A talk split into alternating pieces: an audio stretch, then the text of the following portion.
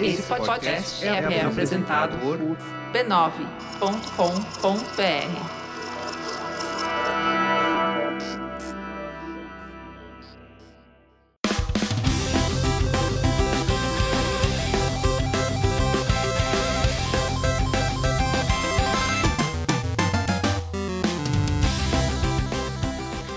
Ao vivo, Poco Pixel número 88, eu sou o Adriano Brandão, do Pelado é Danilo Silvestre, tudo bom? Tudo bom, beleza? Maravilha! Qual que é o tema de hoje, Danilo? O tema de hoje é a arte do porte. Porque portar jogos é uma arte. Nossa, e é uma arte que as pessoas fazem muito mal. é uma arte que pouca gente domina. É difícil mesmo, é? E é, e é extremamente importante para a indústria. Você imagina uma indústria sem portes. Pensa no videogame sem porte, como que seria? A gente tem que avisar para alguém. O que, que é porte? É que portar um jogo não é ter o jogo no seu bolso enquanto você anda pela rua. É. o porte de jogos. É. Ele foi preso por porte legal de jogos. Não, porte é quando você tem um jogo que é de uma plataforma específica, sei lá, PC, e você lança ele pro Nintendinho. É, é um porte, você está fazendo um, uma versão do jogo para um console diferente, a gente chama isso de porte, e não é tão simples assim quanto a gente imagina. É o, os desenvolvedores do Master System que eu digo. Basicamente, o Master System é um console de ports com três jogos originais, talvez. É. Os, todos os Alex Kidd. Só os Alex Kidd. Acho que não, sério, de verdade. eu acho que não tem mais jogo original no Master System que não seja o Alex Kidd. tem uns ports muito fantásticos, a gente vai ter que falar sobre eles. Exatamente, port é um assunto bem legal e a gente vai falar sobre eles, mas antes, a gente tem que falar sobre o que mesmo? Sobre uma coisa que é muito ruim de portar. Que é? Que é gonorreia. Hum, é verdade. Porque gonorreia, se você for pensar bem, doenças venéreas são portáveis. Você passa pro parceiro. E você pode pegar versões diferentes, né? tipo... É tipo gripe, que tem a gripe do ano, né? É que, que, gripe é que nem FIFA, né? Tem o do ano, né? Gripe, do, gripe 2017, gripe 2018. É, eu não sei se tem versões diferentes de gonorreia, mas isso só explicita o fato que não temos informações suficientes sobre gonorreia. A gente devia pesquisar mais sobre gonorreia para fazer a abertura do programa. A gente, não, não a gente, a gente como sociedade.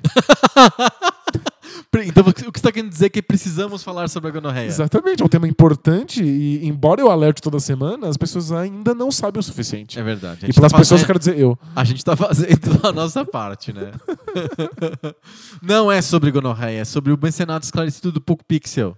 Ah, bom. O mecenato esclarecido do PocoPixel não é portável, ele é pessoal e intransferível.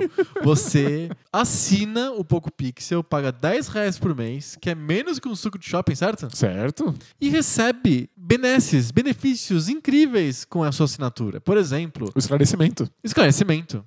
A alegria de ver o PocoPixel acontecendo toda semana. É, dá, dá uma força pra gente pagar o busão. E pagar o SoundCloud.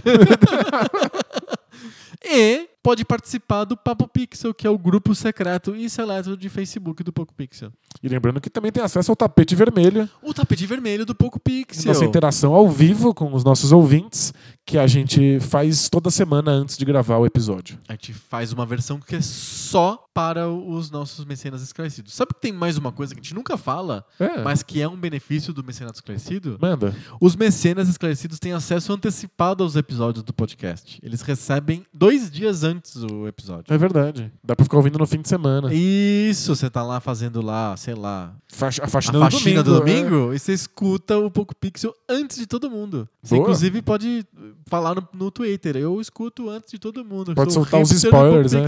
Pode destruir a alegria de toda a nação. É, falar, o debate de bolso dessa semana é sobre. Não façam isso. Porque a graça é a surpresa. Se, se for um mecenas esclarecido, pode fazer o que quiser. É verdade. Como é que faz para ser um mecenas esclarecido? Você corre para apoia.se barra PocoPixel. Fantástico. apoia.se barra PocoPixel. E também tem que entrar lá nos podcasts da família B9, que tem conteúdo muito divertido para vocês escutarem, além do PocoPixel. Sabia que na família B9 de podcasts essa semana ganhou um integrante novo? Sério? É, é o Cinemático. É um podcast sobre filmes. Que legal. É, bem bacana mesmo. Você deixa os podcasts da família B9 juntos por muito tempo, eles procriam, né? Exato, é. É que nem. Da cria. Exato, é que nem elástico de escritório. você, de repente você percebe que você tem milhões de elásticos. E quem que usa elástico no escritório? Pra que, que serve um elástico no escritório? Mas não sei, eles, eles multiplicam. É assim que eu me sinto quando eu vou corrigir prova. Parece que eu deixo os sacos de prova parados muito tempo, elas As começam provas a, começam a se procriar, multiplicar. É, é meio isso mesmo. Os podcasts da família B9 são muito mais legais e divertidos do que elásticos e do que provas, É certo? verdade. é. Inclusive é bom por enquanto você está organizando elásticos ou corrigindo provas. Exato. Vai ouvindo Vai- podcasts. Vai escutando os podcasts, é b9.com.br barra podcasts. Boa. Partiu o tema? Bora lá.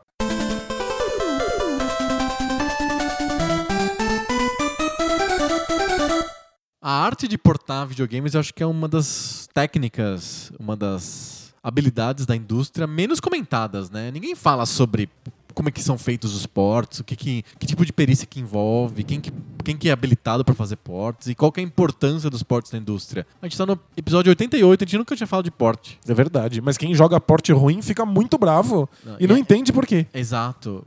O que, que são ports? São jogos que são feitos em, originalmente em uma plataforma que acabam sendo feitos de novo em outra plataforma. E na maioria das vezes envolve realmente fazer o jogo de novo. Mas se, se a gente tem hardwares muito diferentes, às vezes tem que repensar o jogo inteiro para fazer ele funcionar. Sim. É, Algum, algumas, alguns, algumas plataformas, alguns consoles, alguns computadores têm similaridade de, de chi- chipset, processador, etc. Umas técnicas que permitem que você reaproveite um pedaço do código, ou quase todo o código. Eu me lembro particularmente dos computadores 8-bit que metade deles eram com o mesmo processador, o Z80. Então, você conseguia portar com o mesmo código de máquina, os processadores eram muito parecidos. Você fazia alguns ajustes no código e conseguia portar o jogo do ZX Spectrum pro MSX, por exemplo. O Z80 é é um- só o processador. É só o processador, o resto tudo é diferente. A placa de vídeo, a placa gráfica, mas é a mais... placa mais... de som, né? É, mas é mais fácil adaptar quando você tem um núcleo comum do que quando não tem absolutamente nada em comum. Que aí você tem que realmente reescrever o jogo. Inclusive dá pra ver alguns desses jogos de computadores 8 bits nas suas diversas versões e dá pra ver a diferença que faz a placa gráfica. Tem um canal de YouTube que é só isso. Eu não, exatamente não lembro o nome, eu coloco nos links do post. É um cara que pega as versões dos jogos e fica comparando. Ele, tipo, ele põe aqui, aqui é o original, aqui é a versão do ZX Spectrum, aqui é do MSX, aqui é do Commodore 64, aqui é do Amstrad CPC. E elas são muito diferentes, não só em gráficos, que é o que chama mais atenção. É, os gráficos, a, a paleta de cores é muito Muda, distinta. é. Exato. Os as a gente jogou muito no, no MSX jogos que eram portados do ZX Spectrum. Sim. Eles tinham ca- características que eram bem óbvias, né? Eles eram jogos em preto e branco, na maioria absoluta das vezes. Ou amarelo e preto. É. Tinham duas cores, né? Eram jogos É. bi- bi- bicolores. Ou você tá vendo uma, uma foto velha ou você tá, tipo, sei lá, tendo visão de cachorro, assim, né? Mas você fica com uma- cores bem limitadas, né? Exato. Mas por algum motivo, os ports de ZX Spectrum ficavam lentos no MSX. Lembra da lentidão dos jogos? É verdade.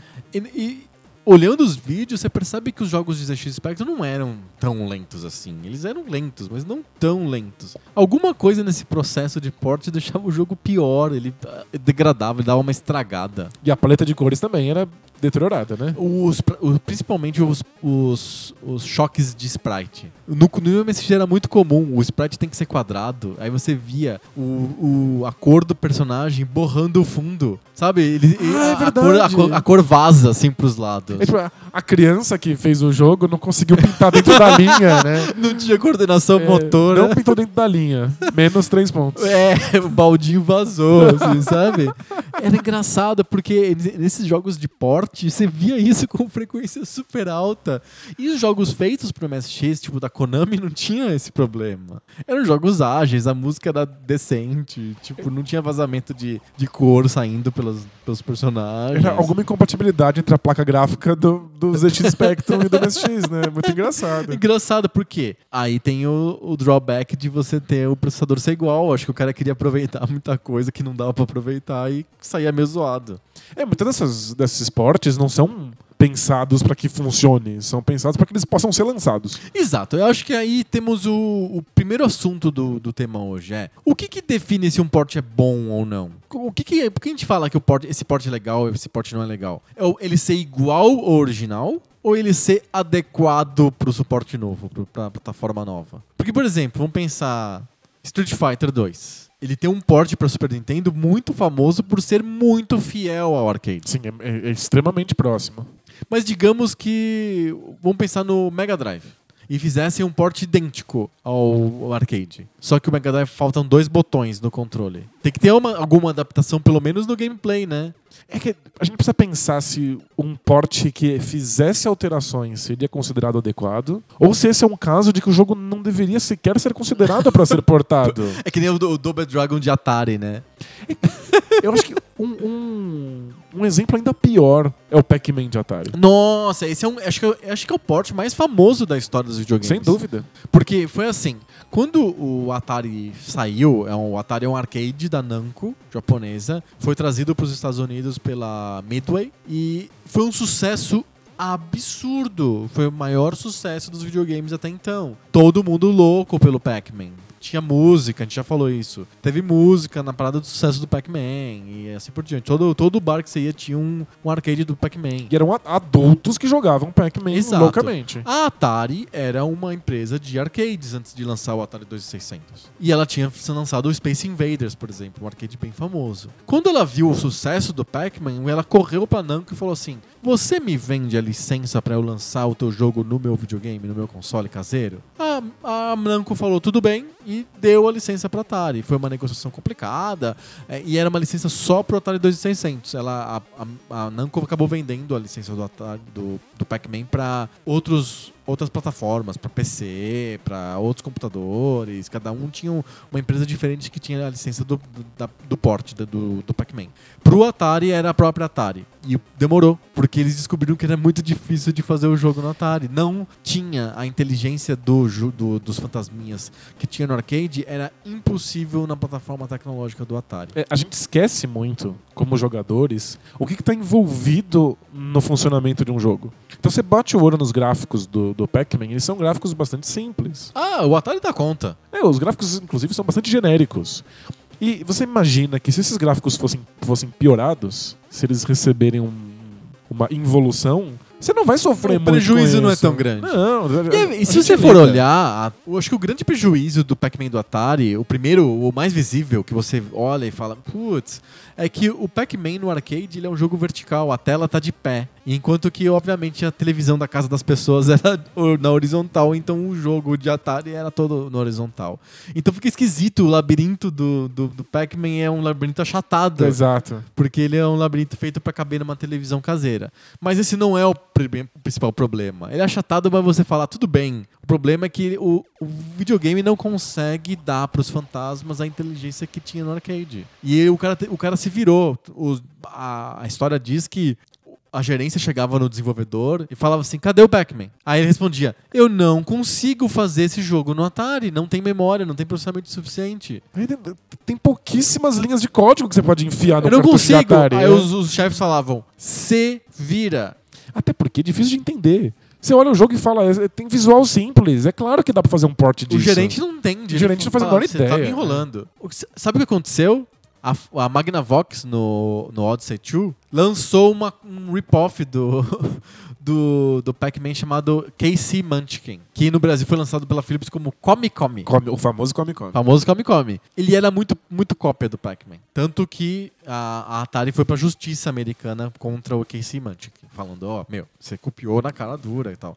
Só que foi lançado antes do Pac-Man de Atari. E aí os gerentes chegaram no desenvolvedor e falaram assim, já lançaram uma cópia pro outro videogame e vo- você não terminou esse Pac-Man aqui do Atari. Faz alguma coisa. E o cara fez o que deu. Exato. E é um lixo. É, o, o problema é que o gráfico que pode ser piorado, ele pode ser piorado porque ele é a parte menos importante do jogo. Sim. O jogo é sobre a jogabilidade. E no caso do Pac-Man, a inteligência artificial do- dos inimigos Era é fundamental. fundamental, porque é ela quem cria os puzzles. É um jogo de, de perseguição. Se o cara que te persegue é burro, não tem graça alguma.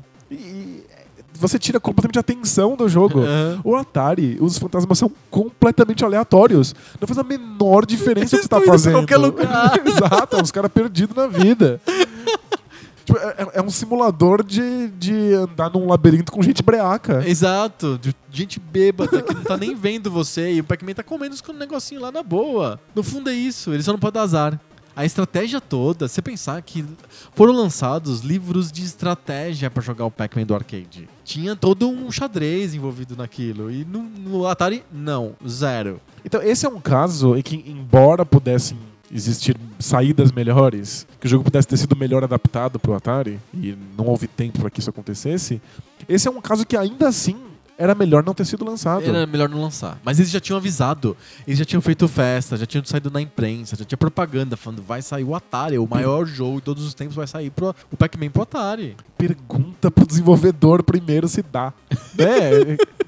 O- os jogos de videogame estão presos numa materialidade, né? Tem, tem, que tem uma técnica ali, Tem né? que caber no diacho do teu, do teu cartucho. Faz caber. É uma frase clássica de, das, das redações de revista, jornal, que o, o diagramador, que é o cara que tem que colocar as notícias no papel, olha pro repórter e fala, não dá. Aí geralmente o editor fala, faz caber.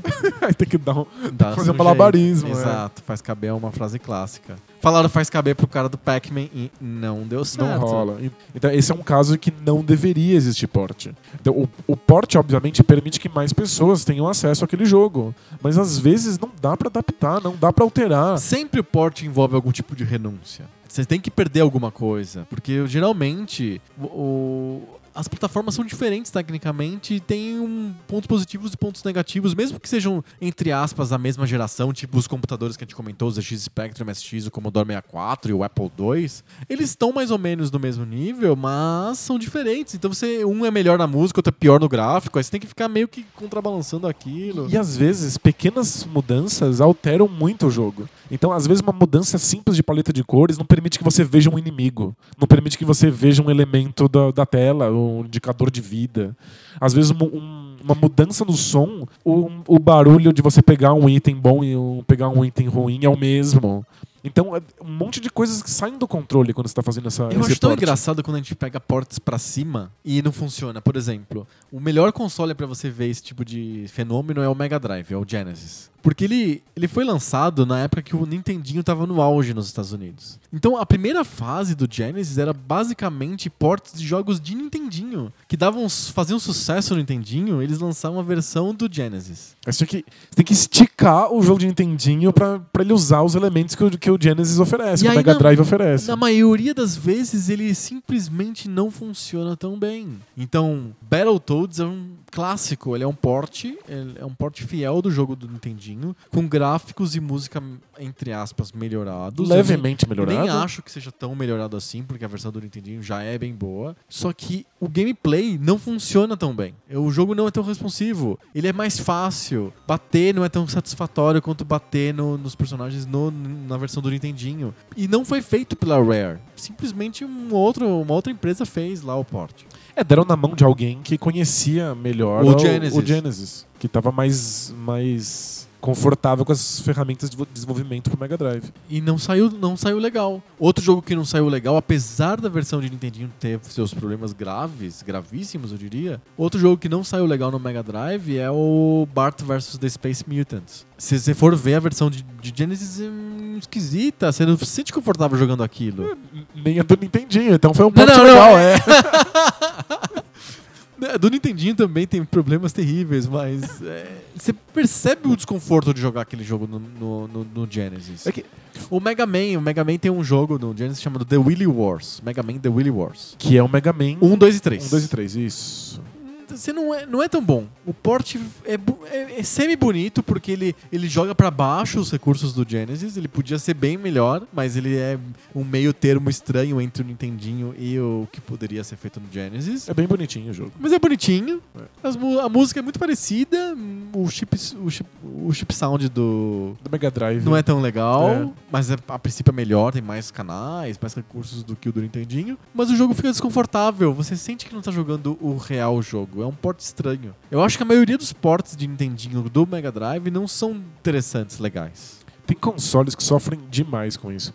Alguns consoles, eles têm uma, uma sorte, eles estão num momento histórico perfeito em que eles são obrigados a inventar todos os próprios jogos. O Nintendinho, por exemplo. Acho que é, o Nintendinho, sim. É, Todo o catálogo dele é dele, ele não tem porte. Ele tem porte de arcade, e aí a gente tem, que, é, tem um capítulo todo especial hoje de portes de arcade, porque o- fato. é o, realmente é a fonte primária de jogos que gerou dezenas de portes os arcades. É, o, o Atari herda muitos jogos de arcade. O, Verdade. o Nintendinho menos. Mas, Mas, mas bastante assim. mas bastante. É, o- a primeira geração de jogos do Nintendinho basicamente são portes. O Mega Drive. Donkey Kong é porte, Donkey Kong 2 é porte, Popeye é porte. É. É, vários dos, dos primeiros jogos. O, o Mario, o Mario Brothers, não o Super Mario Brothers, O mas o Mario, Mario Brothers é porte. E aí o Mega Drive herda os jogos de Nintendinho. Sim, é Como porte do porte. O Super Nintendo chegou um pouquinho depois e não, não, Não. não tem. Ele, Ele tem os jogos pró- próprios. Ele tem os próprios jogos. Mesmo quando pensam em fazer porte de, de Mega Drive, porque é um jogo de Mega Drive fez muito sucesso, o Super Nintendo é tão grande e tem tantos estúdios querendo trabalhar pra ele que fazem um jogo novo, usando a mesma franquia. É, o caso... famoso Alien. O caso do, acho que é o Exato. Alien 3, Eu não sei qual número. Mas eu, eu tenho um outro caso que é o Contra. Que o contra do Mega e o contra do Super Nintendo são diferentes. São totalmente diferentes, inclusive tem histórias diferentes e motivos diferentes. O Alien são dois jogos totalmente distintos. É, tem, tem alguns jogos, outros jogos que são assim. O Ghostbusters, por exemplo, teve versões de Nintendinho, versões de computadores, que eram bas- basicamente aquele que você tem que andar no- de carrinho no mapa e depois de carrinho na estrada e depois pegar os fantasmas na, na porta do prédio, sabe? Sim, sim. É, e, do- e no Mega Drive tem outro jogo que parece um jogo de plataforma, que é você andando na Ah, mansão. É bem, bem, bem melhor também. muito é. melhor e totalmente diferente. E aí, o PlayStation 1, Aquele Ghostbusters do Nintendinho tem, tem versão da de Atari. que medonha! É horrível, É tipo horrível. nível Pac-Man, assim, não, Sim, não, sim. não deveria ter sido portado. E aí, o, o PlayStation 1 e o Sega Saturn, eles não tem como ficar portando coisas das gerações passadas. Não faz sentido. Não faz sentido, você tem que usar os gráficos 3D. E também não tem tanto poder pra portar coisa de PC. Então eles têm que inventar os jogos próprios. Mas aí quando vem o Dreamcast, e as pessoas não estão muito acostumadas com o poder do console, com as ferramentas de desenvolvimento, Taca arcade fica, nele. fica portando um monte de coisa ou de arcade, Que eu acho que ou o principal do Dreamcast é arcade, então né? tem bastante coisa de PlayStation 1. Ah, é? Tem um monte de portes muito vagabundos, Nossa. tentando jogar textura em cima dos polígonos do PlayStation 1. Aham. E um monte de portes de PC. Mas o, o Dreamcast é um capítulo à parte. Depois a gente comenta porque ele vem com um, com um Windows CE dentro dele só pra possibilitar a porte de PC. Aham. Já é um console Deveria facilitar, pens- né? É, deveria. Mas já é um Acho que console o pensando em Xbox The. First também é um console pensado em, em portar jogos de PC. Exato. né? Mas acho que o, o que ferra é que depende de que momento você vem na geração, as pessoas não sabem desenvolver, desenvolver pro seu console e aí você precisa portar. Aham. Então, coitado do Master System, do Mega Drive, do Dreamcast, Ah, que curiosamente são da SEGA. Mas é só porque os três consoles foram lançados no momento errado. Enquanto a Nintendo lerdinha, vindo depois do, do fracasso do Atari, vindo depois do Master System, vindo depois do Mega Drive, consegue não precisar portar as coisas, porque tem desenvolvedores que estão acostumados É, com, a o su- com a sua Master máquina. System é um caso diferente de todos esses que você citou, porque ele simplesmente não tinha base instalada o suficiente para atrair as third parties. Então a, a Sega estava totalmente responsável por soltar jogos no mercado. Como criar um jogo é muito mais difícil do que portar um jogo, no sentido de você criar o personagem, criar a história, criar o, o gameplay, criar um motivo para existir o jogo no mundo, E- etc. e é outra- mais difícil do que simplesmente pegar um, um sucesso de outra plataforma e colocar. E você tem que criar o nome do jogo, a marca, convencer as Exato. pessoas de que isso é interessante. É difícil, inclusive, vender, não é só criar o jogo. né? Exato, é muito mais difícil. Então o que eles faziam? Eles pegavam os sucessos de PC, de Commodore 64, do próprio Nintendinho e compravam as licenças das, das- das- dos estúdios originais. Então Wonder Boy, que era da Hudson Soft, eles adaptaram. Double Dragon, que é da Technos, eles adaptaram. California Games da Epic, que era um jogo de Commodore 64, eles adaptaram. A, a a- a Sega ia pegando os jogos que faziam sucesso em outras plataformas e ia lançando. E todo o catálogo do Master System é ports feitos pela própria Sega de fontes terceiras. Menos, talvez, o Alex Kidd. É, a SEGA pegou todos os desenvolvedores que supostamente deveriam estar trabalhando em jogos exclusivos da SEGA e colocou eles pra cuspir um monte de Eu acho que, por exemplo, os jogos que vinham no primeiro Master System, na memória, que eram o Hang-On, que era um jogo de moto, é um porte de arcade. É um porte de arcade, sim. E eu, mas eu acho que o Safari Hunt não é porte de arcade. Talvez isso fica pra groselhas. É, é- É, é difícil falar, que a SEGA teve muito arcade. a SEGA tinha muitos arcades dela e o Master System acabou se vendendo sem querer, como Onde tinha os ports. os portes dos consoles do- dos arcades da SEGA. Space Harrier é porte. Então. Afterburner é porte. Shinobi é porte. Meu Deus, quantos portes tem? É, é infinito. Se você tá com um problema gástrico aí, quer uma ajudinha pra vomitar, você precisa parar a sua vida e ver o porte de Master System do Space Harrier. Porque Space Harrier é um dos melhores jogos de arcade de todos os tempos. É uma das, das grandes coisas que a, que a SEGA conseguiu fazer nos anos 80. Com uma experiência física, inclusive, diferente, né? É, é impressionante. Pra, pra quem não, não, não conhece, é um, uma espécie de shmup, na verdade é um, É um rail shooter, um, né? é um rail shooter. É, é um, o, o personagem anda nessa, nessa trilha invisível de, de montanha-russa e aí você vai atirando os inimigos que vão surgindo na tela. Só que é um personagem que voa por todos os lados. Ele pode correr no chão, Ou mas ele, de- ou- ele decola, né? ele decola, ele, ele, ele tá segurando uma metralhadora que parece um foguete e ela sai voando com ele. Você e é uma experiência matando. bem, bem interessante, É cinética, né? é Você sente a, a, a mudança de andar e correr e pular e voar. É... E é frenético pra caramba, os inimigos são muito rápidos. O, o character design é espetacular, são um dos monstros mais esquisitos que a SEGA já fez. O jogo é fantástico. Aí quando você vai ver o porte de Master System, é como se os personagens tivessem sido recortados num- num- de uma cartolina branca com tesoura. E aí os personagens têm rebarba da do que sobrou da cartolina. Então, em vez de estar vindo um monstro na sua direção em 3D, Aí vem um, um cartaz você, de monstro. você vê um cartaz que tem um monstro no meio dele. E aí, de repente, aparece um cartaz maior. E aí, depois de uns segundos, um cartaz maior. Então, ele É não um tá se aproximando. tiro. É, é um stand de tiro com cartolina.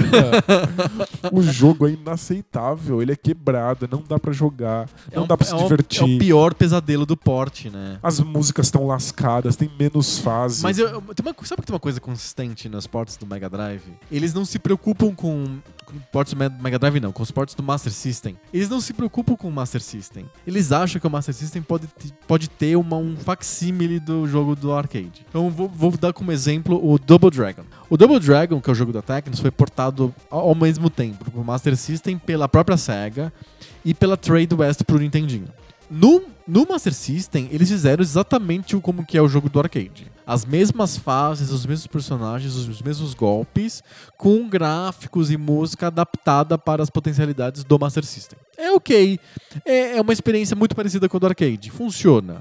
É ti- diminuir os gráficos é aquilo que a gente aceita. Aceita. É aceitável. É a jogabilidade mesmo. é né? simpática. É um porte bem adequado do, do jogo de arcade. Ok. No Nintendinho, a Trade West achou que aquela experiência do arcade, que é um- uma experiência razoavelmente curta, eu já comentei no, no podcast antes, você termina Double Dragon do arcade em 15 minutos. Eles acharam que isso era curto demais e repetitivo demais para um console caseiro. A Trade West quis adaptar o Double Dragon pro, pro Nintendinho e transformou o Double Dragon num jogo de aprimoramento do personagem. Você vai batendo nos inimigos, ganhando estrelinhas. Quando você consegue completar 100 estrelinhas, você passa de nível. Você ganha XP no Double Dragon. Ganha mais golpes e tal. Começa a ganhar mais golpes, então de alguma maneira o jogo fica menos repetitivo, porque você na última fase você consegue dar uns golpes bizarros, doidos que você não conseguia dar na primeira fase. Inúteis pra caramba, mas tudo bem. É, agarrar a cabeça do cara, sabe? Umas É coisas estético, mas tudo legal, dá uma sensação de,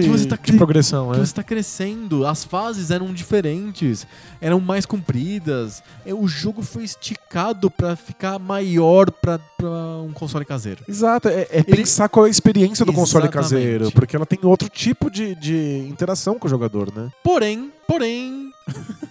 No, no- na versão do Master System você consegue jogar dois jogadores simultâneos, co-op. Na versão do Nintendinho, um de cada vez, como se fosse o Super Mario Brothers. Entendi. Então, é obviamente a Trade West tá querendo adaptar o Double Dragon pro que, que, o- pro que o Nintendinho fazia, entre aspas, de melhor. Ele fez um jogo como se fosse o Super Mario Brothers. Comprido, esticado, com jogadores que se revezam. É, Inclusive, as, as concessões que ele faz pra funcionar levam em consideração as concessões que o Nintendinho já estabeleceu. Sim, Que é não ter dois jogadores simultâneos na tela. exato. Ele simplesmente faz isso. Então, é- não é um port, é quase não dá pra dizer que não é um port, é simplesmente um jogo da franquia Double Dragon, não um port do arcade. Eles podiam se dar o luxo disso, né? Sim. Porque o Nintendinho é um console que vendeu horrores, tem um monte de gente que vai comprar, você pode se dedicar ao seu jogo, né? Sim. Outro, outro exemplo de clássico de porte, o Renegade. Renegade é um arcade japonês, ele foi portado para os Estados Unidos e fez muito sucesso. E aí ele vem a, a Tecnos, é dona também do, da franquia Renegade, vendeu os direitos para várias vários estúdios para vários consoles diferentes, várias plataformas diferentes. E aí a Ocean, através da subsidiária Imagine, é, tinha os direitos do Renegade nos computadores de 8-bit. E aí ele lan lançou a, o primeiro port, que era ok. E aí ela falou assim, ô Tecnos, a gente pode lançar o Renegade 2? e aí ela lançou o Renegade 2, 2 dela, só nos computadores lá, totalmente diferente do que seria o, o jogo original.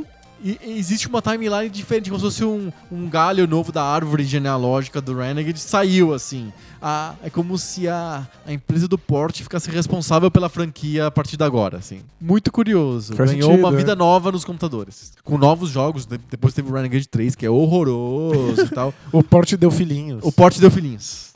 Que é um fenômeno muito curioso, né? Legal. Mas impressionante como a SEGA fica dependendo de porte o tempo inteiro. O Mega Drive também ele foi um console que se vendeu pro mercado americano como o, o console onde tinha arcade. Onde tinha porte. O Altered Beast, que é o jogo que vem com o Genesis, é porte. É- é- eu acho que a princípio é porque a SEGA é uma empresa de arcades. Então ela tá tentando tirar dinheiro, ganhar uns trocados da fama que ela já estabeleceu com os jogos Uhum. de fliperama.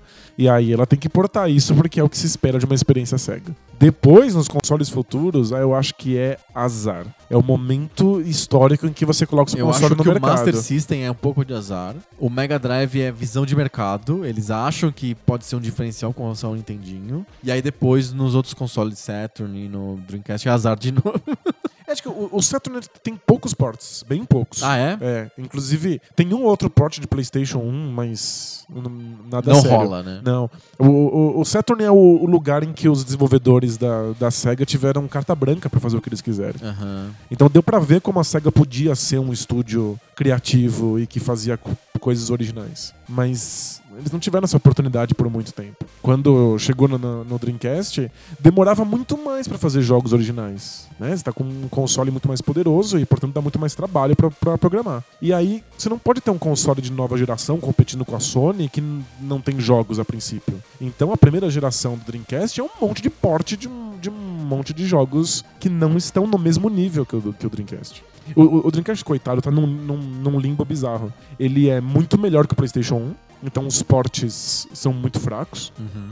E ele é pior do que a placa Naomi dos arcades da SEGA. Aham. Então quando ele recebe. Ou o- que a CPS3 ou coisa assim. Exato. Então quando ele recebe os, o- os jogos de arcade, eles, os jogos de arcade não estão tão bons quanto deveriam. Uhum. E os jogos de PlayStation 1 são melhorados, mas não o bastante porque o console é ultrapassado. Então não tem nenhum jogo no, no, no Dreamcast na primeira geração que deveria ser daquela maneira. Isso, isso é corrigido pouco depois. É, né? pouco depois começam a chegar os estúdios, as- a- a- os estúdios da própria SEGA começam a lançar os jogos originais. E aí o Dreamcast. Shenmue, por exemplo. Exato. Aí o Dreamcast finalmente decola. Aham. Mas a princípio é um console de ports. O, o porte do, do Virtua Fighter 3, que é um das- dos carros-chefe da experiência do Dreamcast, é muito ruim. É muito ruim. Porque o, o, o Virtua Fighter 3 era, à época, a coisa mais impressionante que um arcade conseguia fazer. Eram gráficos muito sofisticados e o, o jogo respondia em milésimos de segundo. Aí no Dreamcast, os gráficos são toscos, a jogabilidade é truncada. Eles tiveram que fazer super rápido, porque tinha que sair no- no- durante o lançamento do Dreamcast. Medonho. Então, consoles que dependem de porte é sempre uma furada. É, o, o Mega Drive, em boa parte, é um console de porte, sem dúvida. Moonwalker. É... O Moonwalker é porte? Moonwalker é porte, ele é um arcade. Caramba, não fazia ideia. Sim, sim, sim. É, Mortal Kombat, Pit Fighter, é, o Altered Beast que eu falei, que já vinha no próprio console, é porte de arcade. É, mas, eu- mas o Mega Drive deu certo a ponto de que eventualmente fazia sentido criar franquias originais. Eu acho que Mas ele começa com o Sonic. é verdade. é. Demora pro Mega Drive virar um, um console que tem seus próprios direitos. Eu acho que é Além dos portes de arcade, são portes de Nintendinho, ou portes daqueles portes de lançamento simultâneo. E assim? Lança ao mesmo tempo, no Nintendinho e no Mega Drive. Nossa, pra quem tem um Mega Drive na época, pra quem tem um console de, da, da- da última geração, que tá lá- 16-bit Blast Processing. está lá babando, saber que vai sair o mesmo jogo do que a geração passada é desesperador. Tipo Paperboy, assim, sabe? Jogos simples de arcade que eram portados ao mesmo tempo pro Nintendinho e pro Mega Drive. Isso que é legal. É uma situação que tá todo mundo insatisfeito. O cara do Nintendo tá pensando, ai que droga, eu tô com a versão pior do jogo. Sim, E o cara do Mega Drive tá falando, caramba, eu tô ganhando o jogo da geração passada. exato. Mas foi por. Era, era melhor então os jogos de arcade, que eram jogos sofisticados meio da época. Eles eram mais típicos da época, tipo o Walker que a gente comentou. Sim, sim. Bem típico da época. Os Shinobis. né? Shinobi, que também é porte. Não, sério, tem pouquíssimos jogos originais de, de, de Genesis. Tem o Beyond the Oasis, tem, tem o Sonics, tem o Toad on Roll, mas são jogos São todos first depois. É, são todos depois da metade da vida do Mega Drive. Então, isso, Quando quase, ele já tá muito estabelecido no ele só mercado ganha americano. third party original no final. É. Que é o jogo da Konami lá do Canguru, é, o, o Gunstar Hero, são jogos originais feitos diretamente pro Mega Drive e tardios pro Mega Drive. Faz sentido. é. No- a primeira metade é arcade e porte de Nintendinho. Que nem, quase a gente não dá pra chamar de porte porque são jogos simultâneos. Game Boy também é um console meio baseado em porte. É, não, o nossa, o Game Boy é puro porte, né? Acho que quase até acho que quase todos os Game Boys ou são portes ou são franquias que ganham versões no Game Boy, tipo Zelda, Mario. É, o- aliás, o, Game Boy Advance talvez seja um, um- um console de tanto sucesso porque ele é um console puramente de ports, Só tem porte. mas são ports muito bons. Aham. Eu não sei como é que funciona o desenvolvimento para Game Boy Advance, mas eu imagino que seja um desenvolvimento fácil de ser feito, porque ele tem porte Porque ele não é cutting edge de tecnologia, entendeu? É como se estivesse desenvolvendo pro Super Nintendo. Então Mas tá todo mundo, fácil, é todo mundo já muito acostumado. É, faz sentido. Mas é- se você quer um, um- um console que resuma, assim, que, que tenha a maior parte dos jogos famosos da, da geração 8 e 16 bits, o Game Boy Advance lida com isso. Total. Recebeu tudo, porque foi um sucesso absurdo, Foi, claro. tinha todo mundo tinha desgraça lá. Então, e- todo mundo quer ganhar um, troca- um troquinho. Sim, Você já lançou o jogo, é só lançar de novo. exato. É que é, é, é enganador pensar isso, porque você lança de novo o jogo levemente tosco, tipo Battletoads de, de Mega Drive, ninguém compra. Mas o Game Boy Advance funciona, os ports são muito bons. Aham. É, outro. Os computadores é um outro caso à parte também, porque eu me lembro que na primeira fase do PC, até, do noven, até 90 mais ou menos, é, ou eram jogos específicos de PC, estilo SimCity ou os, os Adventures Point and Click, ou eram é, ports de arcade. Tinha o Double Dragon, é, tinha lá os jogos, o, o, do- o de boxe, tinha todos os jogos que acabam vindo do arcade no PC. O que é muito estranho, porque o PC é um equipamento muito lento pra você jogar até essa época. Então o Double Dragon de PC é angustiante. você bate no abobo em câmera lenta. É muito engraçado, mas tá lá, porque as pessoas querem aqueles jogos. E eu acho que nos anos 90, acho que vai, entre 85 e 95, a fonte primária do- de grandes jogos era o arcade. Era de onde surgiam os jogos. E aí os portes se espalhavam. O Nintendinho acaba modificando isso no final. Eu acho que a terceira fase do Nintendinho é que ele ganha os jogos próprios dele, etc., que ganham vida. Mas por um bom tempo, a, a última onda dos jogos estava no arcade. É que, eu acho o Nintendinho é uma coisa interessante de se pensar. Ele cria realmente uma bolha. O motivo de a gente ter tanto porte é, às vezes, um console não tem jogo nenhum, então ele precisa beber no- no- no- nos outros lugares. Master System. Mas às vezes é simplesmente porque a gente tá olhando qual é a experiência de videogame daquela época. Qual é a experiência de videogame da nossa geração? E a gente não quer ficar de fora de coisas, mesmo que a gente não tenha a, a- a tecnologia disponível. Aham. Então eu sei que existe Pac-Man, eu sei que existe o Donkey Kong, eu quero esses jogos. Eu- você não quer ficar de fora da brincadeira. Perfeito. Então você quer que eles estejam no seu console. Aham. O Nintendinho consegue criar jogos tão bons, que são exclusivos para o, o seu próprio console, que ele cria uma bolha. Você não olha mais o que tá do lado de fora. Você começa a ter o, o- o começo da- da- do grupo que se auto-intitula Nintendistas, E eles não sabem mais o que tá saindo pra Master System, pra Mega Drive, pra Arcade. Eles compram o Nintendo Power e eles ficam se alimentando dos próximos lançamentos do próprio console. Aham. É, isso acaba zerando os ports do, do, do, do Nintendinho, do meio pro fim da vida. Eu acho que essa sensação de bolha faz com que você não precise mais depender do que tá acontecendo lá fora. Uhum. Porque nunca é uma experiência otimizada. Nunca é a melhor experiência O possível. porte? É o port. Acho que não tem porte perfeito. Não. Ele, o, o porte bom é aquele que consegue retirar o que tem de essencial na, na- naquela experiência. Mas isso é tão difícil de saber, porque Qual que são os seus portes favoritos? Vai. Você falou que o porte bom é aquele que tira a essência do jogo. Me dê um exemplo. O Street Fighter 2 de Super Nintendo é um exemplo clássico. é um exemplo clássico. É. O jogo funciona muito bem no Super Nintendo.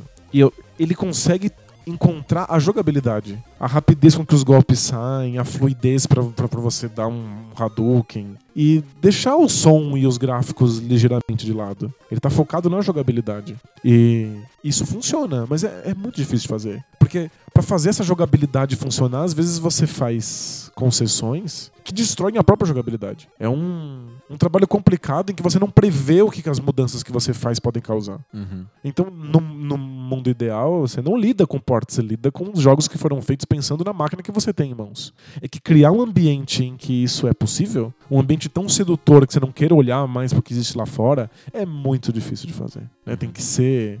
Você tem que sentir que você tem o melhor console, em que todas as as experiências significativas Tão estão lá. existindo ali. E houve uma época em que você não poderia fingir ter as melhores experiências se você não tivesse jogos de arcade. É verdade. né? Tipo, E eu, eu preciso dizer que eu- até hoje eu- o, o console que eu mais emulo é o arcade. É o que eu mais tenho prazer de jogar, a emulação. Porque, de alguma maneira, eu sinto que o original tá ali. Tem vários jogos que realmente o original tá ali. É verdade. E tem uma treta sobre emular arcade. É que cada arcade é feito De um jeito diferente. Já pensando no jogo que ele tá, que ele tá colocando pra, O pra hardware, funcionar. né? É? Quantos alavancas tem, quantos botões, se são dois, quatro, seis jogadores simultâneos ou não. Se a tela é vertical, se ela é horizontal, se ela é larga. duas assim. telas ou três telas, começa a ter esse tipo de coisa. Portar isso é uma desgraça. É, é, é quase como tradução. Sim. Sabe? Você tem que criar O de novo. Então, exato. O porte, na, na minha cabeça, porte de videogame, é meio que a tradução do- dessa indústria. É, a tradução do mundo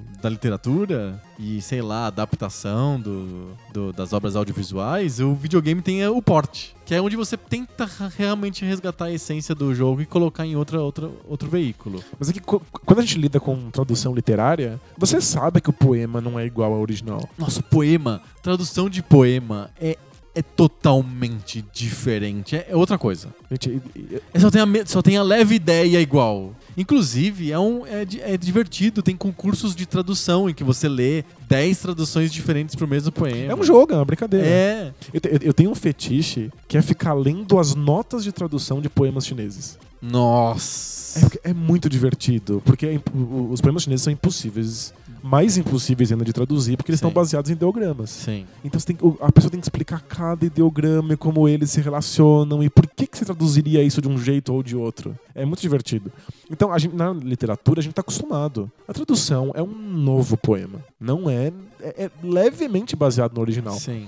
Nos videogames, não. Nos videogames a gente quer a experiência idêntica. Porque você tem acesso a ela. Na literatura, eu não tenho acesso ao poema em chinês. Eu bato o olho e é um monte de rabisco. Eu preciso que Ah, alguém é- me recrie. Sim, sim. No arcade, eu vou lá na esquina, jogo o arcade, volto pra casa e eu quero, Eu quero exatamente aquilo. Sim. É por isso que a tradução. A, a gente não, não, não aceita o porte da maneira que a gente aceita uma tradução. A gente fica muito mais frustrado com ela. Sim. Não dá pra você recriar com liberdade e criatividade. Não, a gente não quer liberdade. Não, eu quero No igual. fundo, a gente quer idêntico. É porque a gente conhece, a gente tem acesso ao original. Eu quero igual ao original. E tem tantos casos frustrantes. Eu acho que o porte é o um dos maiores elementos de frustração nos videogames. Eu lembro você contando o, o quanto você gostava do, do, do Tartarugas Ninjas do arcade Sim. e depois quando você foi jogar no Nintendinho. Ele era um porte muito, muito diluído do, do arcade. Ele tinha. a- a- acho que ele tinha algumas coisas bem legais no porte do que a Konami fez do, do Turtles. Mantinha os dois jogadores simultâneos. O que já era inédito no, no Nintendinho, né? Muito, é inédito. Dois jogadores simultâneos. Só o jogo de esporte tinha. É. É, realmente era co-op, era fantástico você ter duas tartarugas jogando juntas.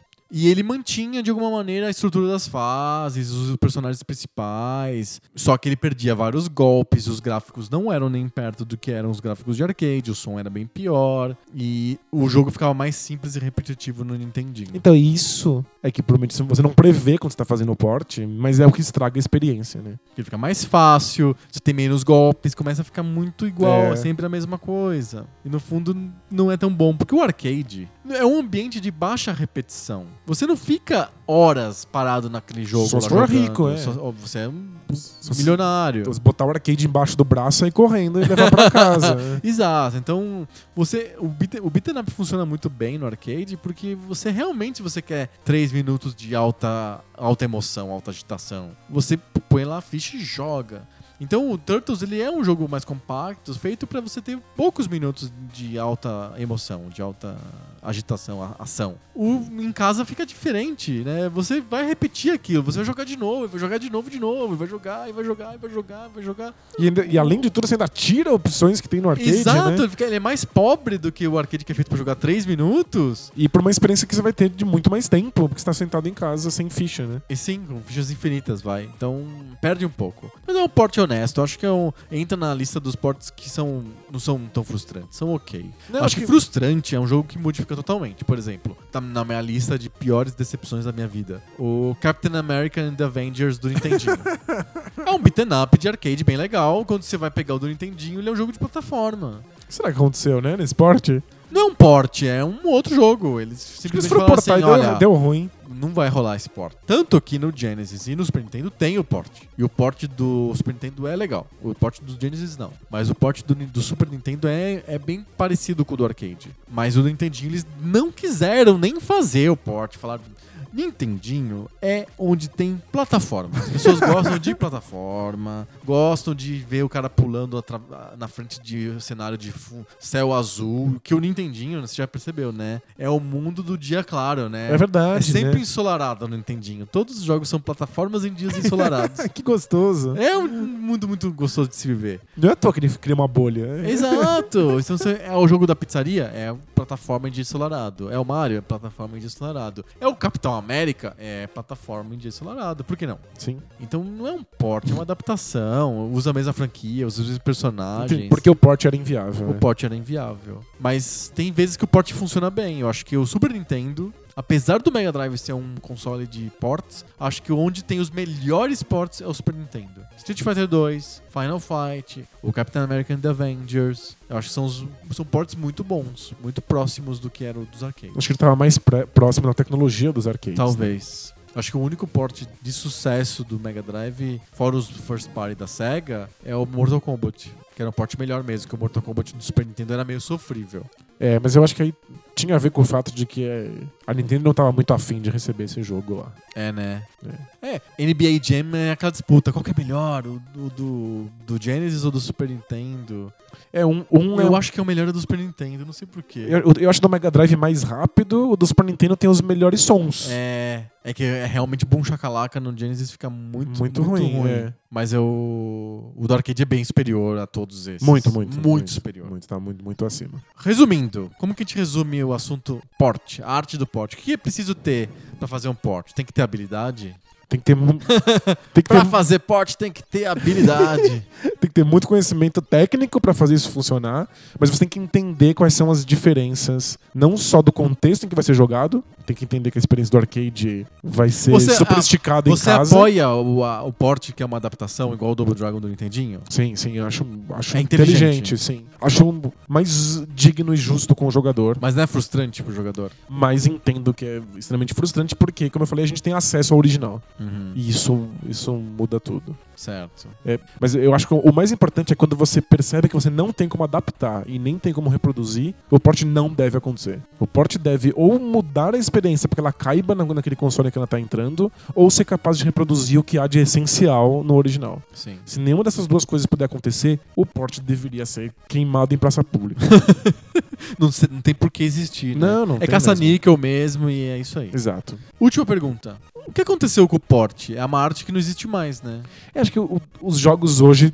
a maior parte deles é pensada pra funcionar em todos os consoles E possíveis. por que que na época os ports eram tão diferentes e hoje não é nem porte? A gente simplesmente é o jogo é idêntico, pixel perfect. Então, tem alguns sites que ficam passando assim Sério? em telas Eu entendo que três. algumas vezes tem a diferença entre- PC e PS4 É. e Sony, entendo. Eles ficam fazendo Mas isso. entre o PS4 e o Xbox One é muito igual. Eles dividem em três telas e ficam mostrando, e as pessoas dizem que vem diferenças enormes entre as três. E eu vejo exatamente a mesma imagem cortada em três pedaços. É, é- é muito difícil você achar uma diferença. Será que é por causa do jogo 3D que torna o, o- fazer fazer jogos jogos cross-platform uma coisa viável? Então, eu, eu acho. Por que que Nintendinho e Mega Drive estão tão diferentes e o, o PlayStation e o Xbox são os jogos são exatamente os mesmos? tem- eu acho que tem, é, tem mais a ver com mercado do que tem a ver com tecnologia. Hum. Porque hoje, se você vai lançar um jogo e você quer que ele chegue na mesa da maior parte dos jogadores,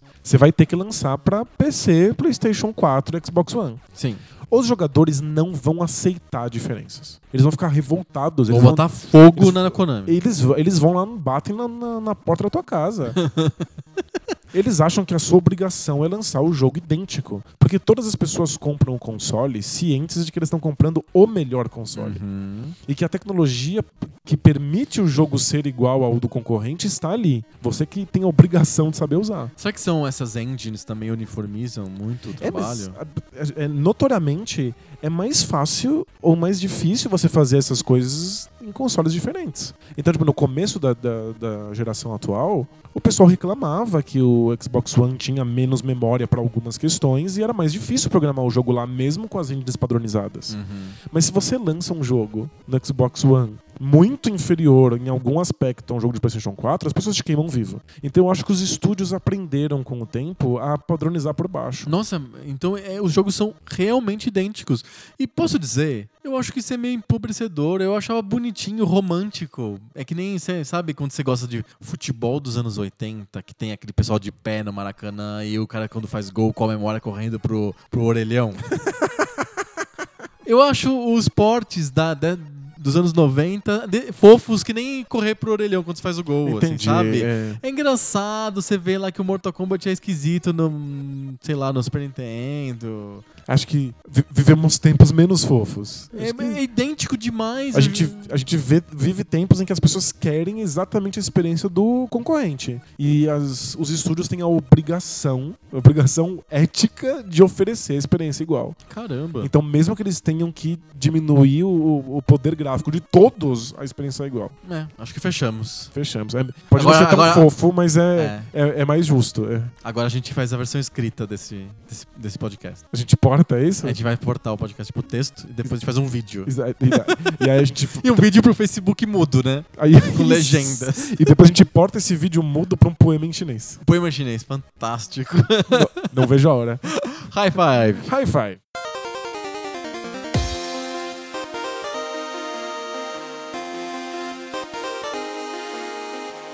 High five. High five. High five é quando a gente faz poema, mas não poema em chinês. A gente faz poema em listas. Isso, são cinco versos Exatamente. Cada como um que chama com- isso? É um, com o jogo. é um pentaestrófico? Sei lá como que é o nome disso. Acabou de inventar um estilo. É, cada um faz uma lista com cinco alguma coisa de videogame. A gente escolhe o tema, toda semana um tema diferente. E a gente compara as listas. Então eu trago cinco melhores jogos de não sei o que, e o Danilo traz cinco, e a gente compara e vê as diferenças e discute pra ver quais eram os, quais são os nossos melhores jogos, ou melhores personagens, ou jogos favoritos, ou histórias mais engraçadas do mundo dos videogames. Como essa semana o debate de bolsa é meu, então é você que começa. E qual que é o tema? Então, por coincidência, a gente acabou falando bastante sobre esse tema no, no, no tema principal.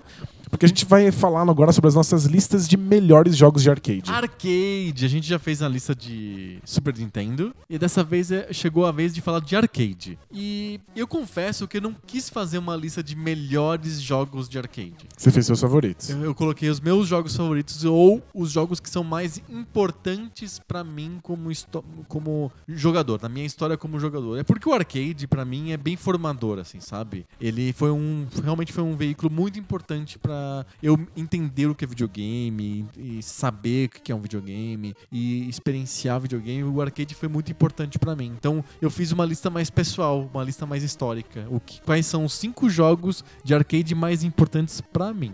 É, eu, eu fiz uma lista dos melhores que eu joguei. Ah, pra você é os melhores. É, mas o, o- desde que eu tenha jogado. No arcade ou port? Alguns deles. Não, é os de arcade mesmo. Arcade arcade Exato. mesmo, né? Tá bom. É isso. então tem, deve ter jogos muito melhores do que os que estão na minha lista. Fica aqui o alerta pra, pros É, mas nossos eu não, ouvintes. não, não conheço ou não joguei. Ou joguei pouco por emulação e não tava rodando direito. Aham. É isso. Perfeito. Qual que é o seu número 5?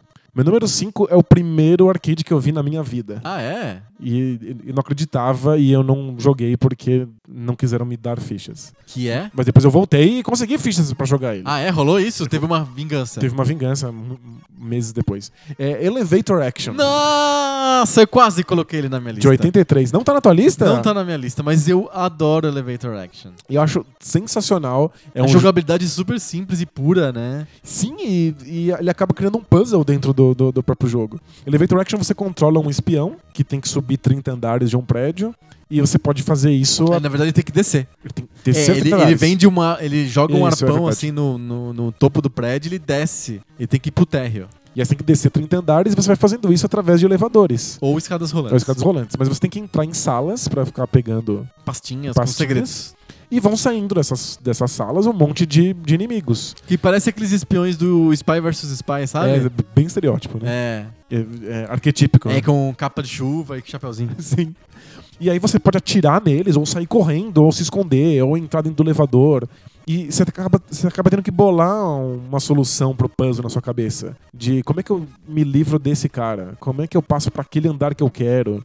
Você pode passar Será por... que eu tenho que ficar mais tempo dentro da, da, do- do- da portinha? Ou eu vou pro elevador ou não vou? Eu subo, eu, perco um pouco de tempo subindo. E Tem, tem, Tem um monte de táticas. Quando você entra no elevador, você não pode agachar. E aí, se alguém atira em você, você não tem como desviar do tiro. Sim. Então você tem que entrar no elevador na hora certa. E você pode ser esmagado pelo elevador de repente. Você pode andar por cima dele. É. Você pode pular pelo vão do elevador, caso o elevador não esteja lá. Sim. Tem um monte de questões. é- A jogabilidade é muito simples. Você pode atirar no lustre e fazer a luz apagar É naquele andar. verdade. Então, é- são só dois botões.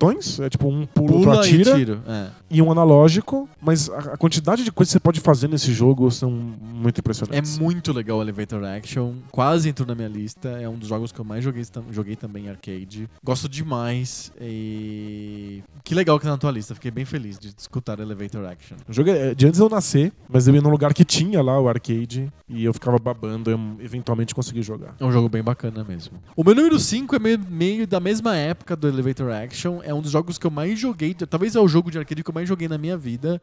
Ainda, ainda jogo até hoje. Ele não é totalmente jogável, mas é bem divertido até hoje. E tem cenas polêmicas. Eu tô falando de King of Boxer. Tem cenas polêmicas. Ah, entendi! King of Boxer é um jogo de boxe japonês. Em que você vê o ringue de cima, meio de cima, um ângulo meio engraçado, e você controla um lutador de boxe com calções e luvas rosas. e você tem três assaltos pra você ganhar daquele lutador e ir pro próximo. É um jogo de fases já. Um jogo de esporte, mas com fases. E aí você joga contra o primeiro do ranking, depois contra o detentor do título. Aí se você ganha o título, você levanta o cinturão. E aí tem alguns, algumas partidas que você tem que apostar quando que você ganha do teu adversário. Você ganha do segundo Sério? assalto. Aí você vai lá Você, e... aposta, você como lutador, aposta no si lutador? mesmo. Exato. A lei não, não deixa. É, meio antiético, né? É um jogo muito divertido, uma- é uma simulação de boxe que demorou muitos anos pra ter similar, pra ter um jogo melhor de boxe, demorou muito tempo.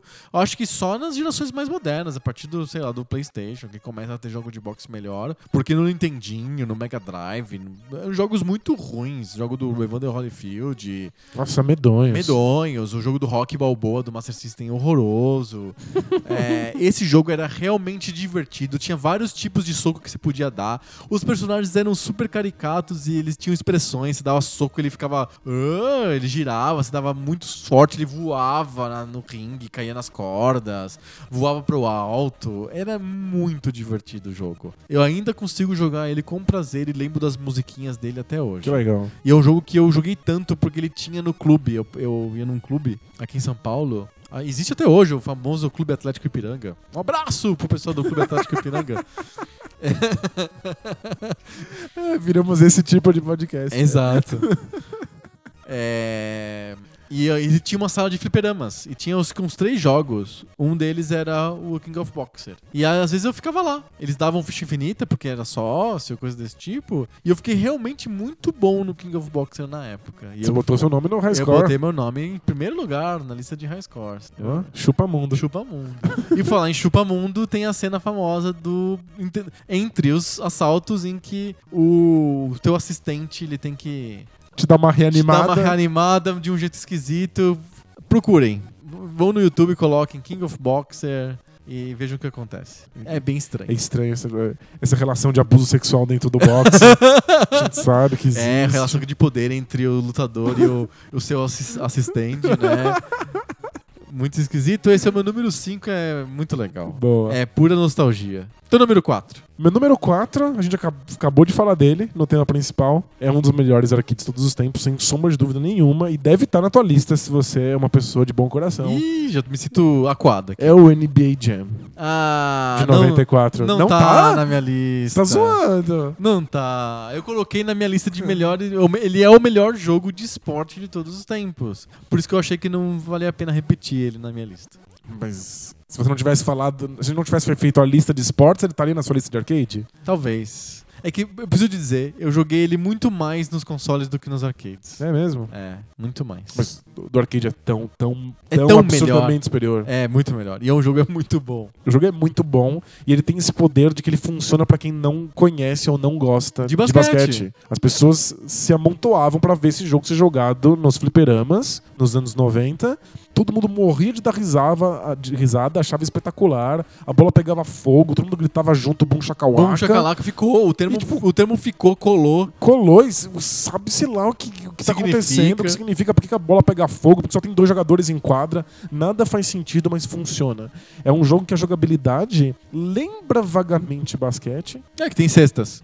Tem alguns jogadores famosos, de modo que quem entende o que tá acontecendo Se, Se relaciona sente- com aquilo. é, ele se, se sente recebendo um bônus, mas o jogo funciona com uma jogabilidade divertidíssima, pura, em que você não precisa ser tão bom assim. É um, E, e é um papa-ficha do caralho, porque pra cada tempo você tem que colocar uma ficha nova. Exato, você simplesmente joga um tempo, não importa se você ganhou ou perdeu. Não interessa, perdeu, ganhou, tanto faz, você tem que colocar uma ficha. Mas é divertidíssimo, um jogo extremamente acessível, tanto pra quem tá assistindo quanto pra quem tá jogando. Eu adoro esse jogo, é muito legal. Só que eu tive ele muito mais experiência dele no, nos consoles do que no arcade. É, especialmente na parte do som.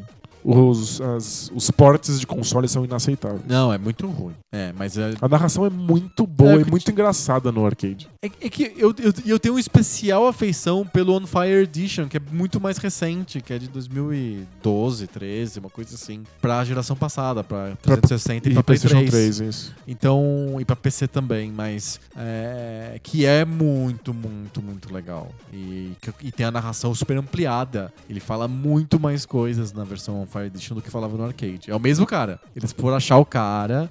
Tem um, eu coloco nos links do post o- a historinha do cara que fala, que narra o NBA Jam. Legal. É, é um cara que nunca não é narrador de esporte, nada. Ele, ele nunca tinha feito locução pra jogo. Botaram ele lá e ele falou lá. Os Boom Shakalaka, não sei de onde tirou. Ficou extremamente icônico. Ficou muito forte.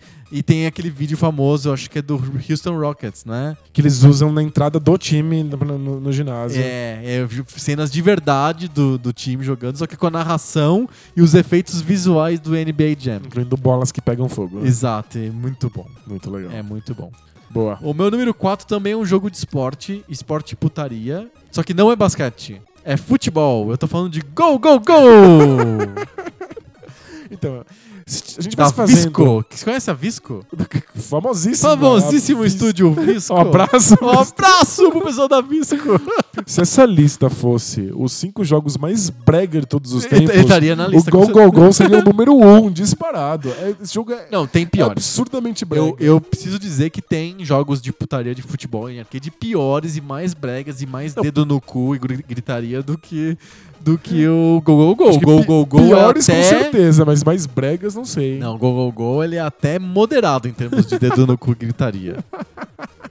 Tem os jogos que são terríveis. O próprio International Superstar Soccer, ele é um escândalo, né? É verdade, é mal, mal berreiro, né? Nossa, o cara não para de gritar. Mas então. ó, eu conheço o Go Go Go só porque você me mostrou. é um jogo Então, super Deve obscuro. ter gente que não faz a menor ideia do É que tá um, acontecendo. jogo, é um jogo é, desenvolvido pela Visco, mas ele usa a plataforma da, da SNK, o Neo Geo. Ele é um arcade de Neo Geo. E a gente lembra, sim, da Neo- do, do console Neo Geo. O Neo Geo ele era um, não era um console de ports, ele era O o, jogo, arcade. Era o jogo em si. Era o próprio, assim, não tinha port nenhum. E o, esse Go Go Go é o melhor futebol de arcade de todos os tempos. É um jogo com é, 11 contra 11. Você tem que ganhar pra passar pra próxima fase. Não é igual ao NBA Jam, que você tem que colocar ficha mesmo ganhando. Ele, ele mantém você jogando se você ganha. É difícil, você pega a manha rápido, mas mesmo assim o grau de dificuldade aumenta conforme você vai avançando na Copa do Mundo. Os gráficos são legais, tem um narrador que não é tão histérico, mas ele grita, ele grita um bocado. É divertido, eu gosto demais, eu me sinto limpando o cérebro quando eu jogo Go Go Go. De longe, no escuro, na neblina, parece até futebol. É. Médio.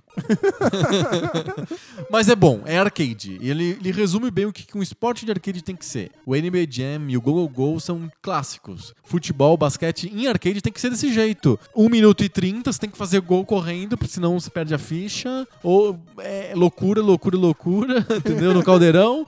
E é isso aí. É... Funciona. Go Go Go funciona super bem em arcade. Boa. 3. Meu número 3 é o arcade mais antigo da minha lista, é o Joust. Ah, sim! Que é é um um- clássico dos arcades, mas ele não participou da minha vida. Ele, ele é um cooperativo, são dois, até dois cavaleiros medievais Com em- as lanças, né? com lanças em cima de avestruzes. É um negócio muito estranho. E aí você tem só um botão no arcade, que é um botão que faz com que o avestruz bata as asas. então se você aperta muito, ele vai batendo as asas, mas ele é um bicho pesado. E aí ele vai lentamente. Em direção ao outro. a- a- a- começa a, a alçar voo. Uhum. Então o lance do jogo é você dominar a física desse avestruz. Lembra bastante aquele jogo. Balloon do, Fight? Do, do, do Balloon Fight do Nintendinho. É, lembra muito Balloon Fight. Se você solta o botão, ele, você vai ganhando cada vez mais velocidade rumo ao chão. Aí se você aperta um pouco, ele começa lentamente a ganhar velocidade pra cima, mas a princípio ele vai só barrando a queda. Uhum. Então você tem que controlar isso, porque você mata os seus inimigos estando mais alto do que eles quando vocês se, quando vocês se chocam. Então você tem que se chocar com todo mundo que você conseguir, estando no alto e não embaixo. Mas vem inimigos de cima, então você tem que, você tem que conseguir voar pra cima deles sem bater em alguma outra pessoa que esteja acima de você no caminho. Sim. Então é um puzzle gigante, super frenético, com até dois jogadores, cooperativo, mas com fogo amigo. É com fogo amigo, né? Então, sem querer. Isso dá uma graça toda É especial muito pro jogo. engraçado. Sem querer, você tá tentando voar pra matar um inimigo e você bate no pé de avestruz do, do, do seu parceiro e você morreu. Porque se você se chocou com ele mais baixo do que ele, você tá morto. Sim. E é muito legal quando vocês se chocam e a altura tá idêntica. Porque aí os, tanto os inimigos quanto você simplesmente ricocheteiam e saem voando pela tela. Sim. O jogo é muito legal, é simplesmente dominar física e isso cria um monte de possibilidades diferentes. Baita jogo de arcade, o Joust. In- in- Inspirou um milhão de outros jogos do mesmo gênero. De Esses jogos de, do- de dominar física, Dominar de dominar física. voo. É. É muito legal e, e é um- uma coisa importante pra história do videogame mesmo. É, é realmente um jogo fundador. Muito bacana. O meu número 3 é totalmente diferente, mas também é um jogo fundador. Ele é um jogo que basicamente cria uma, uma- um gameplay que vai ser imitado à exaustão nos próximos nos 10 anos posteriores a ele, gerou milhões de portas, adaptações, filme, quadrinhos. E é um jogo que hoje sofre um pouco pra você jogar, mas mesmo assim ainda você consegue tirar alguma coisa dele. É um jogo quebrado, mas que eu tenho um carinho incrível por ele. Eu tô falando de Double Dragon. Do- não, não- não dá pra jogar Double Dragon mais. Dá! Dá! Você tem que ter boa vontade, você tem que ter disposição. Um copo de whisky. Tem que botar seu hobbit seda, um bom scotch com gelo, Fumar um charuto. fumar um cubano, um puro. E aí você desfruta de Double Dragon como ele deve ser desfrutado. Não, com um eu- olhar histórico, É, eu entendo com um olhar época- crítico, com aquela sensação de nostalgia. Você achar a graça daqueles caras vestidos de colã e roupa de paquita. Isso dá pra fazer mesmo. é. As botas de Paquita Bota são de paquita, maravilhosas. o templo satanista misturado com gangue no meio da cidade. Mas o jogo criou a coisa mais importante dos arcades, pelo menos por 10 anos, que foi os beaten ups. É verdade. O Renegade, ele não é um beaten up totalmente igual que seria. Ele é um jogo que você tem que bater em seis caras ao mesmo tempo, mas uma tela única, meio travado ali. Não tem progressão, ele é de fases. Você bate em seis caras e vai pra outra fase, pra outro cenário.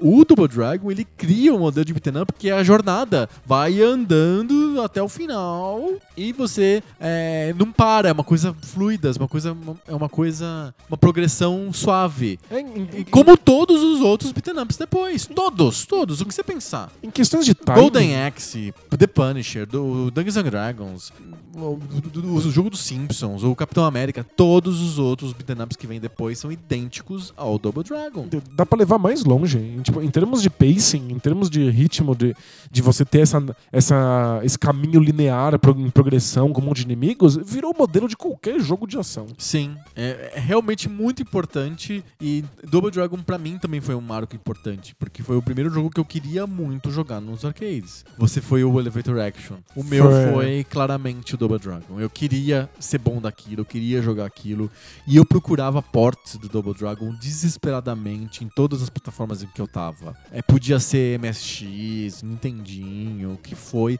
o, o que fosse, eu tava atrás de ports de Double Dragon. E nunca funcionava, Nunca né? funcionava, porque o arcade é imensamente superior ao, aos ports. A única exceção eu acho que é o Double Dragon 3, em que eu, eu acho o jogo de Nintendinho bem bom, na verdade. Com permadeath, você tem que ter outros personagens pra você continuar o jogo e tal. Com cenários diferentes e mais golpes, eu acho o Double Dragon 3 do Nintendinho um belo jogo.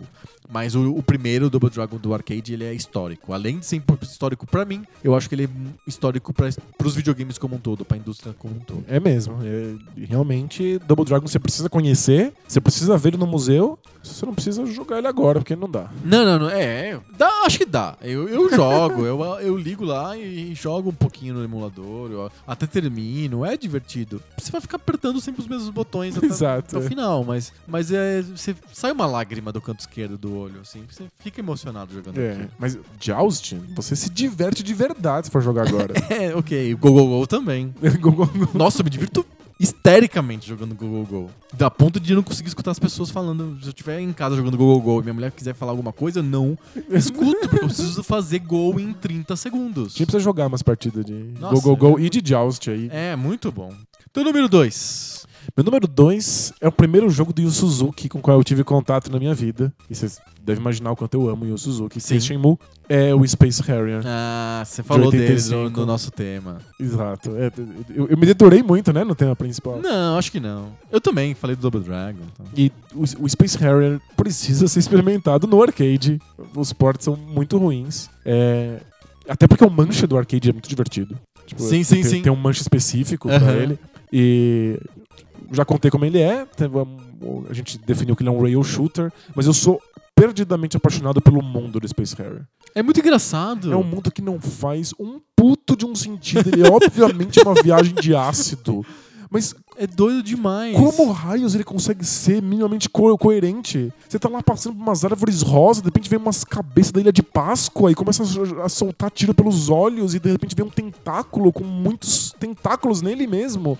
O que que tá acontecendo com esse Que jogo? merda é essa? Por que, que eu tô com uma jaqueta e uma metralhadora que é um foguete matando cabeças de- da Ilha de Páscoa? Os anos 80 eram muito fascinados pela Ilha de Páscoa. Impressionante como tem jogo que aparece a porra da cabeça da Ilha de Páscoa. E na Konami, então, Pois os é. tinham loucura por Ilha de Páscoa. É, é fetiche.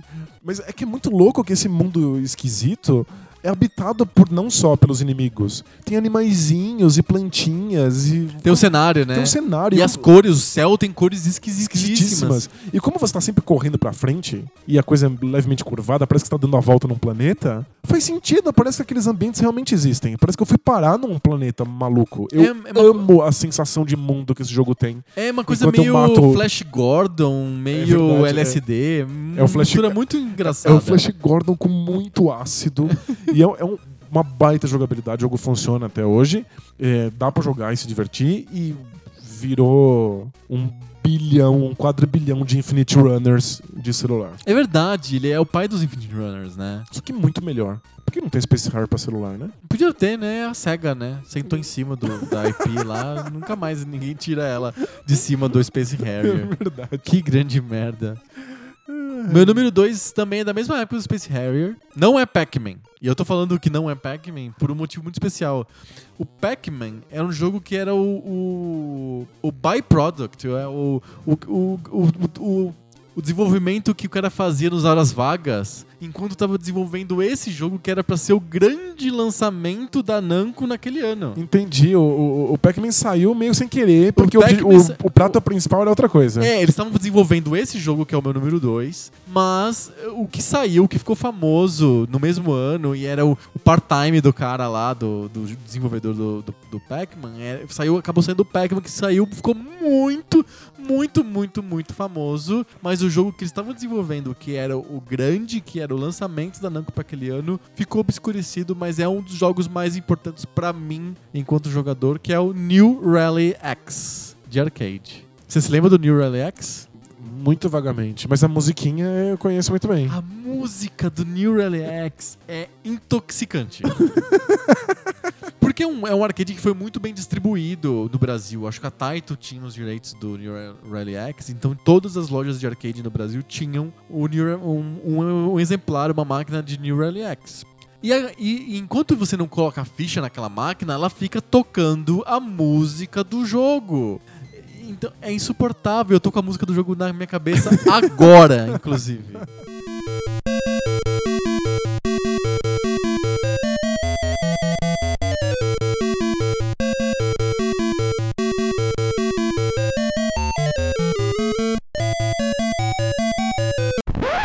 Fica jogando outras coisas e a música fica ali te contaminando. Exato, e você tá jogando. Eu jogava outros jogos. Eu jogava o Double Dragon, eu jogava o Knuckle Joe, jogava outros jogos no arcade na época. Mas a música. a música, escutando a música do Neural X. Depois eu fui descobrir o Neural X e o jogo é muito É bom, é legal. bom. O jogo é muito legal. Como que é o Neural X? É um labirinto igual o Pac-Man, só que você não é um- uma, uma pizza faltando um pedaço. Você é um carrinho e você tem que fugir de outros carrinhos pra pegar objetos que estão no cenário. Então você tem que pegar as bandeirinhas que estão distribuídas no cenário. Você tem um mapa embaixo que você enxerga todo o cenário com onde estão as bandeirinhas. E você vê mais de zoom, assim. Você não tá vendo o labirinto inteiro que nem o Pac-Man. Você vê só um pedaço do labirinto na tela, o resto tá no mapa. E você tem que ficar desviando dos carrinhos inimigos e pegando as coisas. E você tem uma arma, o que no Pac-Man você não tem. No Pac-Man você come aquela pastilha come os fantasmas, né? Sim. No Neural X você solta fumaça. Então você gasta um pouco do seu próprio combustível, que é uma coisa importante no jogo, porque se acabar o combustível você perde. Você gasta um pouco do seu combustível pra jogar fumaça atrás de você e isso impede os, os carros inimigos de baterem em você. Então cria uma estratégia nova. Então é um jogo que no fundo tem um monte de estratégias. O jogo é bem melhor do que o Pac-Man. É que ele tem muito mais elementos e eu acho que isso torna o jogo mais inacessível. É mais, é mais difícil você simplesmente. Você não bate o olho e fala, caramba, eu sei jogar isso. No Pac-Man você olha o e fala. Qualquer Dominei. pessoa, você fala, caramba, eu sei fazer. Aí você se ferra jogando. mas- É, é, o, o Pac-Man é o clássico que é o easy to learn e hard to master, né? O, o, o, o Neural X ele é mais esotérico mesmo. Você vê aquilo e fala, o que tá acontecendo? Mas é mais jogo. Tem Mas mais, é um baita tem mais jogo. substância. É né? extremamente divertido, muito legal, muito bem desenhado. E você entende por que, que ele era o prato principal quando tava desenvolvendo o Pac-Man. Mas você fica com pena de, pô, ninguém lembra do Neural X Pois hoje. é, mas é, é um jogo mesmo. tão legal. É o meu número 2. Aliás, eu queria ver se. Vou achar muito esquisito se você tiver colocado o Pac-Man na frente dele na tua Não, lista. não, não, não, não tem o Pac-Man Então, na minha lista. Você, cogitou colocar o Pac-Man? Não, nessa- porque eu tenho um respeito incrível pelo Pac-Man, acho o jogo muito bom e eu jogo, jogo muito ele hoje, Mas na época eu não joguei. Eu nunca joguei ele no arcade. Entendi. Não tinha. Engraçado. Não tinha mesmo, né? No Brasil não tinha os arcades do Pac-Man. Eu joguei o Pac-Man depois no Atari e depois no MSX, que tinha aquela versão incrível do MSX que era o Oh Shit, lembra? Lembro. Quando o Pac-Man era capturado, ele gritava Oh Shit! Ia desaparecendo. E desaparece. É, como no original, né? Ele desaparece, né? Então, número 1 um já? É o 1. Ô, louco! É o segundo jogo do Yu Suzuki, em sequência na minha lista. Olha só. Pra mim poderia ser qualquer jogo dessa série, mas eu fico com o 3 porque é o melhor. Eu tô falando de Virtua Fighter. Ah. Eu sou completamente doido por O meu Virtua número 1 um Fighter. também é jogo de luta. Mas deve ser Street Fighter 2, né? Não. Não é? Não é Street Ca- Fighter Nossa, 2. então, eu, eu falo do meu bem rápido que eu quero saber o seu. Mas eu, eu sou biruta, Virtua Fighter pra mim é a minha série de luta favorita. E o É. 3 é o melhor? O 3 é o melhor. Porque o 3 é quando finalmente o, o sonho do Yu Suzuki se realiza. Porque ele quer fazer um jogo. Abre a porta da esperança e tinha alguma coisa atrás. é isso. Não tinha o, va- o vazio, né? Nossa, quando abre tem o, O vazio é, acho que é a pior sensação da Gente, televisão, não, da história da A televisão. pior sensação na história da televisão é abrir a porta e ter o gorila não, isso na é do, porta dos desesperados. do Sérgio Malandro. É pior ainda.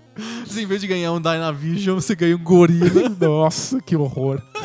O vazio é menos humilhante do que.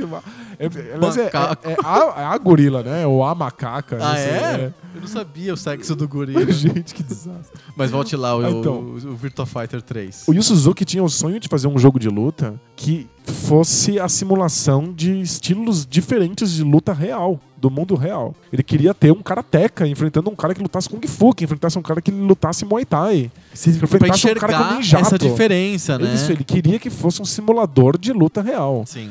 É que Não dava, não né? dá no Virtua Fighter 1, é impossível. Quando ele criou uma física que fizesse com que os, os golpes parecessem minimamente reais, a física era fazer todo mundo estar embaixo d'água. E aí tem aquele pulo que virou um, um pulo clássico do Virtua Fighter, que todo mundo parece estar com corda de nylon segurando nas costas, né? Aquele pulo lento.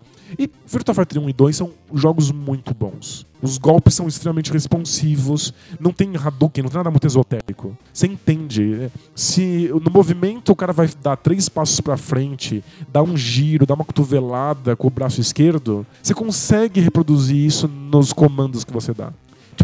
É difícil intuir quais são os movimentos. Até se você não sabe quais são os golpes, você não vai saber o que testar. Mas depois que você sabe qual o golpe é, dá pra entender por que é que o comando faz com que aquele golpe saia. Saquei. Então é. Ele, ele tenta fazer a sua mão reproduzir o movimento que o personagem vai fazer.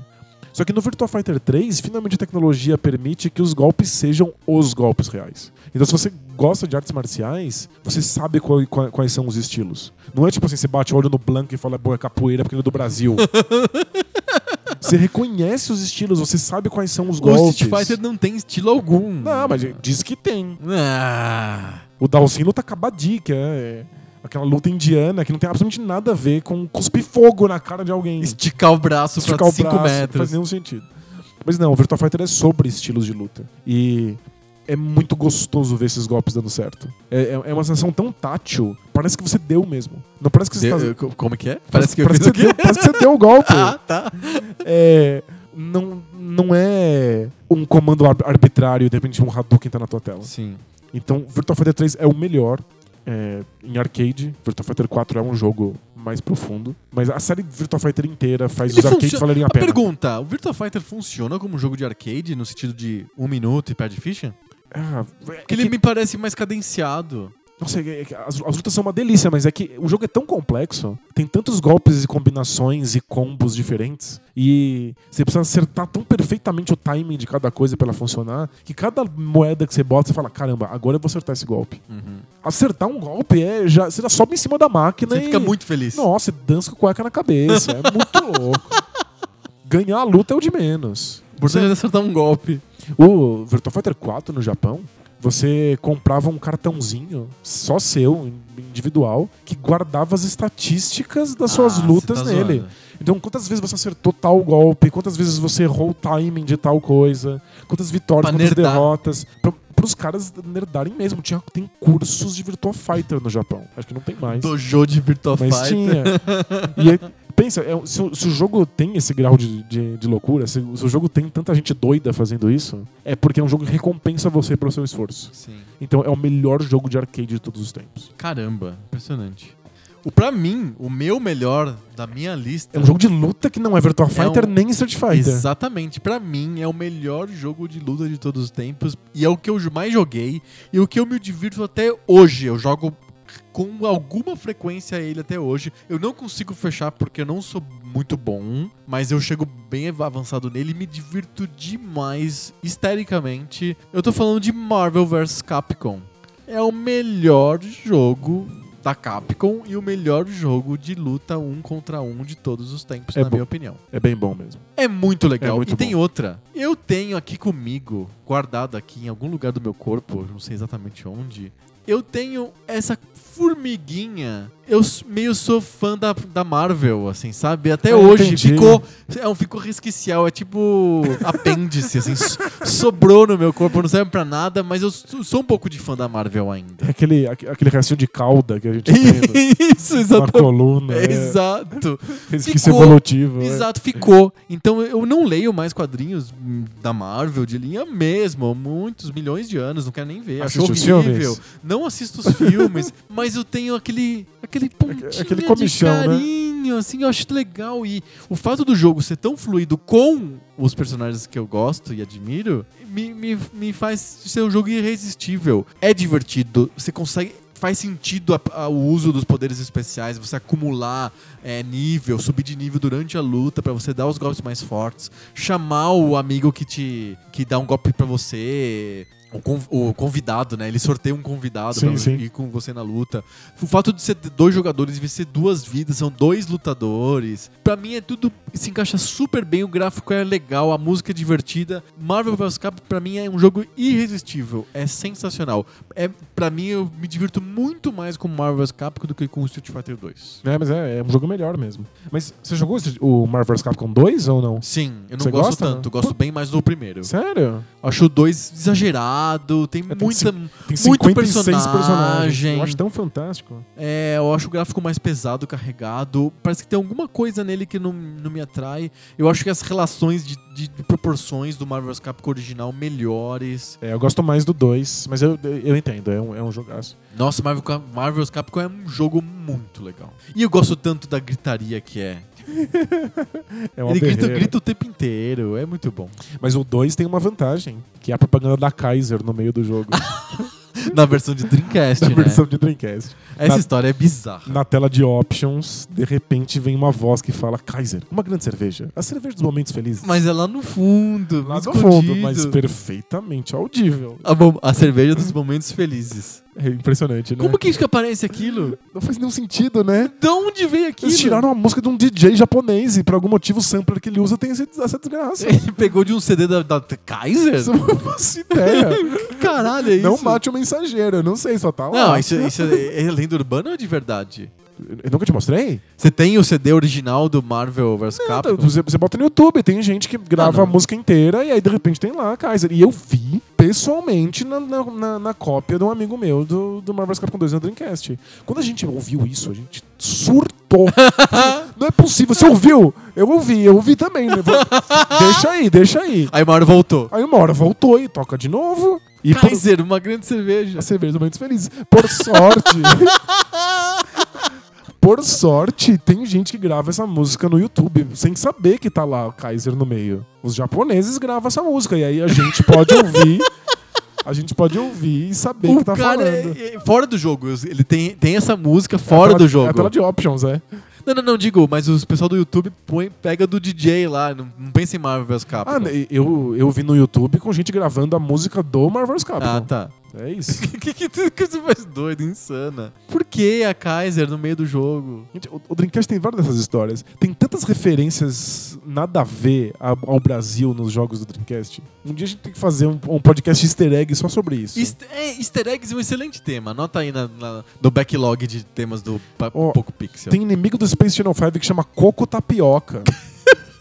tem música do Grande A2 no meio do jogo japonês de Ah, RPG. em português, é. inteiramente cantada em português. Sim, sim. Tem, tem vários personagens do, do Skies of Arcadia que tem nome em português. O que, que aconteceu? Mas sei lá, eu, eu chuto Ayrton Senna.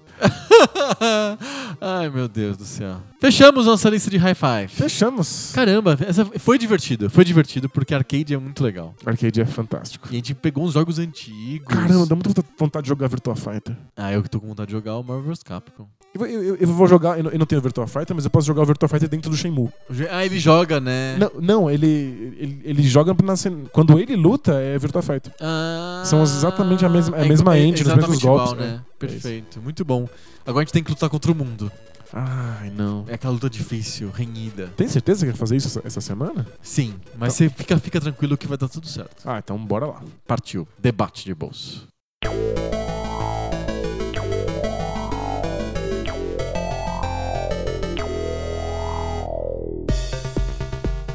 Debate de bolso, aquela sessão do nosso podcast que a gente deixa de jogar o videogame, deixa o controle de lado, sai da sala, desliga tudo. Olha pro mundo, toma um solzinho. Exatamente. pra ajudar a vitamina D. Exato. Vai tomar um sol, menino? Exato, vai pra rua, menino. Você fica nesse computador, vai jogar videogame, que saco. E aí, em vez da gente ir pra bola ou pra rua, a gente vai discutir sobre as coisas. Toda semana, um de nós propõe um tema diferente pro outro e aí surge daí um debate improvisado que sai do bolso. É o debate de bolso do Poco Pixel. O que, que você propõe essa semana? Essa semana sou eu, né? Tem trocentas coisas pra Nossa, propor que aí. semana, Jesus. Eu tenho medo de propor temas muito ligados ao calor do momento, porque esse podcast tá sendo gravado na sexta e vai pro ar na segunda. Até lá. É, já mudou de presente três vezes. né? Exato, não dá. É, é assim, do tipo, absurdo. E também porque tá todo mundo lendo e falando muito sobre o que tá acontecendo. Então eu tô recuando um pouco. Boa. Tô pegando um tema mais conceitual. Ah, legal. Vou falar sobre Conceito. Vai milho. sobre outorga de importação de milho? Isso. Exato, o que você acha?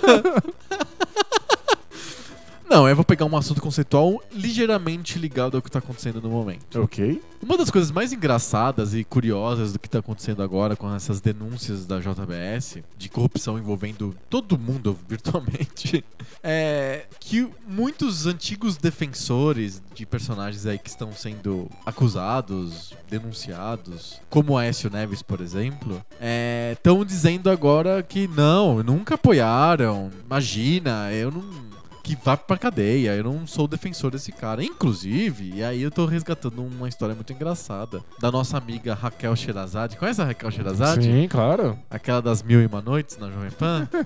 então, essa moça, ela disse que, que ela nunca defendeu o Aécio, inclusive porque ele é do PSDB e que é o partido da social-democracia, que é de esquerda. Porque Ah, tem a o prova Aécio- social. é porque a social-democracia é um movimento de esquerda. O Aécio é um cara de esquerda. Eu nunca apoiei esse cara, eu sou de direita.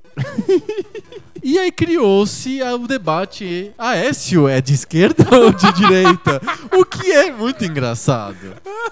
E é uma reedição do debate da Karina Vitral, que é. É Vitral o nome dela? Que é a presidente da Uni. Se Não não, sei, for, não, se, não. se não for esse o nome, Gro- a gente coloca nas groselha e- groselhas. Tá Ela abraçou o antigo presidente da Uni, que foi no presidente da Uni em 64, que é o Serra. E aí criou-se o debate: José Serra é de esquerda? que é, por sua vez, a reedição de outro debate mais antigo e figadal da internet, que é: o nazismo é de esquerda? Gente, é- esse sempre, se- sempre volta e meia aparece de novo. E o que eu queria puxar de você é. Afinal, o que faz uma coisa ser de esquerda ou de direita? Qual que é a definição desses conceitos? Resgate pra gente a origem desses, desse- desses posicionamentos políticos e tenta elucidar pra gente se o nome do partido faz diferença mesmo. Bom, é. Primeiro, nome de partido político é nome fantasia.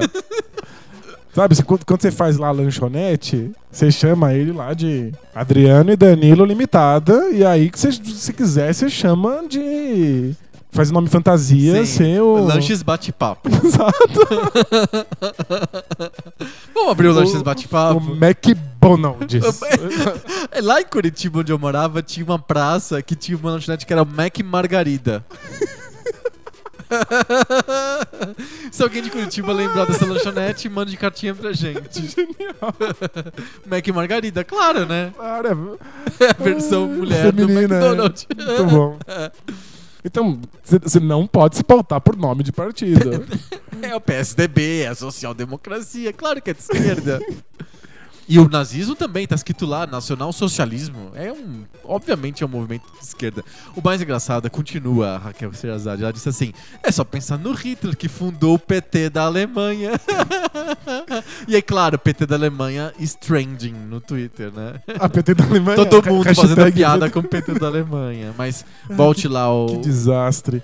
É, acho que um dos principais motivos por- pelo qual existe tanta briga a esse respeito, tanta discussão, É de esquerda ou de direita? é de esquerda e de direita, é porque esquerda e direita são termos genéricos que acabam abrangendo um monte de conceitos diferentes. Coisas demais, inclusive. Coisas demais. Inclusive, existem vários modelos que medem é, dentro de um eixo a sua posição política. E mesmo esses eixos têm que colocar coisas que são alheias a eles. Porque quando a gente tá falando de política, a gente tá falando de tantos elementos distintos. E é, é impossível que você tenha um termo só pra lidar com isso. Aham. A gente empresta o termo direita e esquerda lá de quem sentava à direita e à esquerda do rei. É, no- no- na Assembleia Nacional na França. E- e- a- é óbvio que a gente não tá lidando com as mesmas circunstâncias. Aham. Então, acho que o. Mas é um termo, é um nome que se dá e eu acho que, de alguma maneira, ele representa coisas. Palavras são coisas que a gente coloca no mundo pra representar outras, outros conceitos. E Então- eles representam, não tem como fugir disso. Sim, mas é que o problema é que quando a palavra representa muitas coisas distintas, a gente se confunde usando as palavras. É, v- basta ver quando uma palavra em inglês representa três coisas diferentes em português. E com, quantas pessoas não se confundem quando traduzem. Aham, é verdade. Em- Tipo, é, ingenuity. Significa em inglês engenhosidade. E eu já vi várias vezes traduzido como ingenuidade. Faz sentido. Mas eu, eu tava pensando mais coisas como, por exemplo, é, sheep, que pode ser cordeiro, mas pode ser também inocência. E aí vira Silêncio dos Inocentes. Ah, entendi. Porque o conceito. Né, Lamb, né? Silence of the Lambs é o Tra- nome do filme, né? Ai, nossa. Mas tudo bem, é o que- é a mesma, mesma Isso, história. é, é isso. Então é quando uma palavra ela, ela tem mais de um conceito dentro dela. E aí a gente se confunde porque a gente não sabe exatamente ao que está sendo referido. Aham, Eu acho que essa é a treta da direita e da esquerda. sim. Quando a gente vê o, o, o, o eixo político mais comum na, na, na internet pra medir se você é de esquerda ou se você é de direita. Aquele, aquelas, aqueles quadrantes Aquela- que já tem um monte de paródias. Isso! Tem Aquilo, uma- quatro fotos do Tiririca em quatro, quatro posições diferentes. Né? O Tiririca de direita autoritário, de direita liberal. E tem a Marina em todos. a mesma A Marina Marina em Silva em todos, todos. igual, é.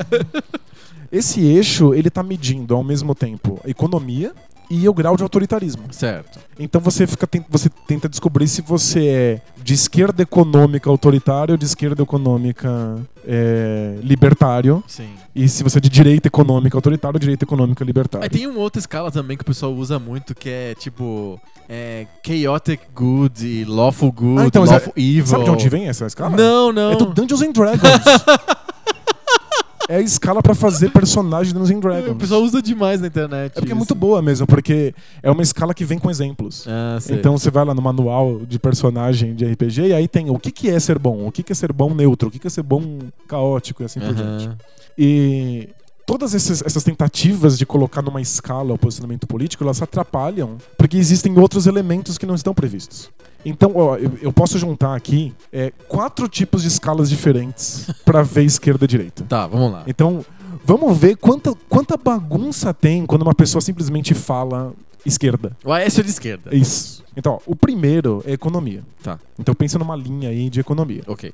Então, você tem na extrema direita uma liberdade total econômica, Ok. em que todas as coisas podem ser compradas e vendidas. O Estado não regula. É que- esquece o Estado, não, tem, não pode ter Estado aqui. Tá. É, é- é só sobre tudo que existe é mercadoria e toda mercadoria pode ser trocada. Ok.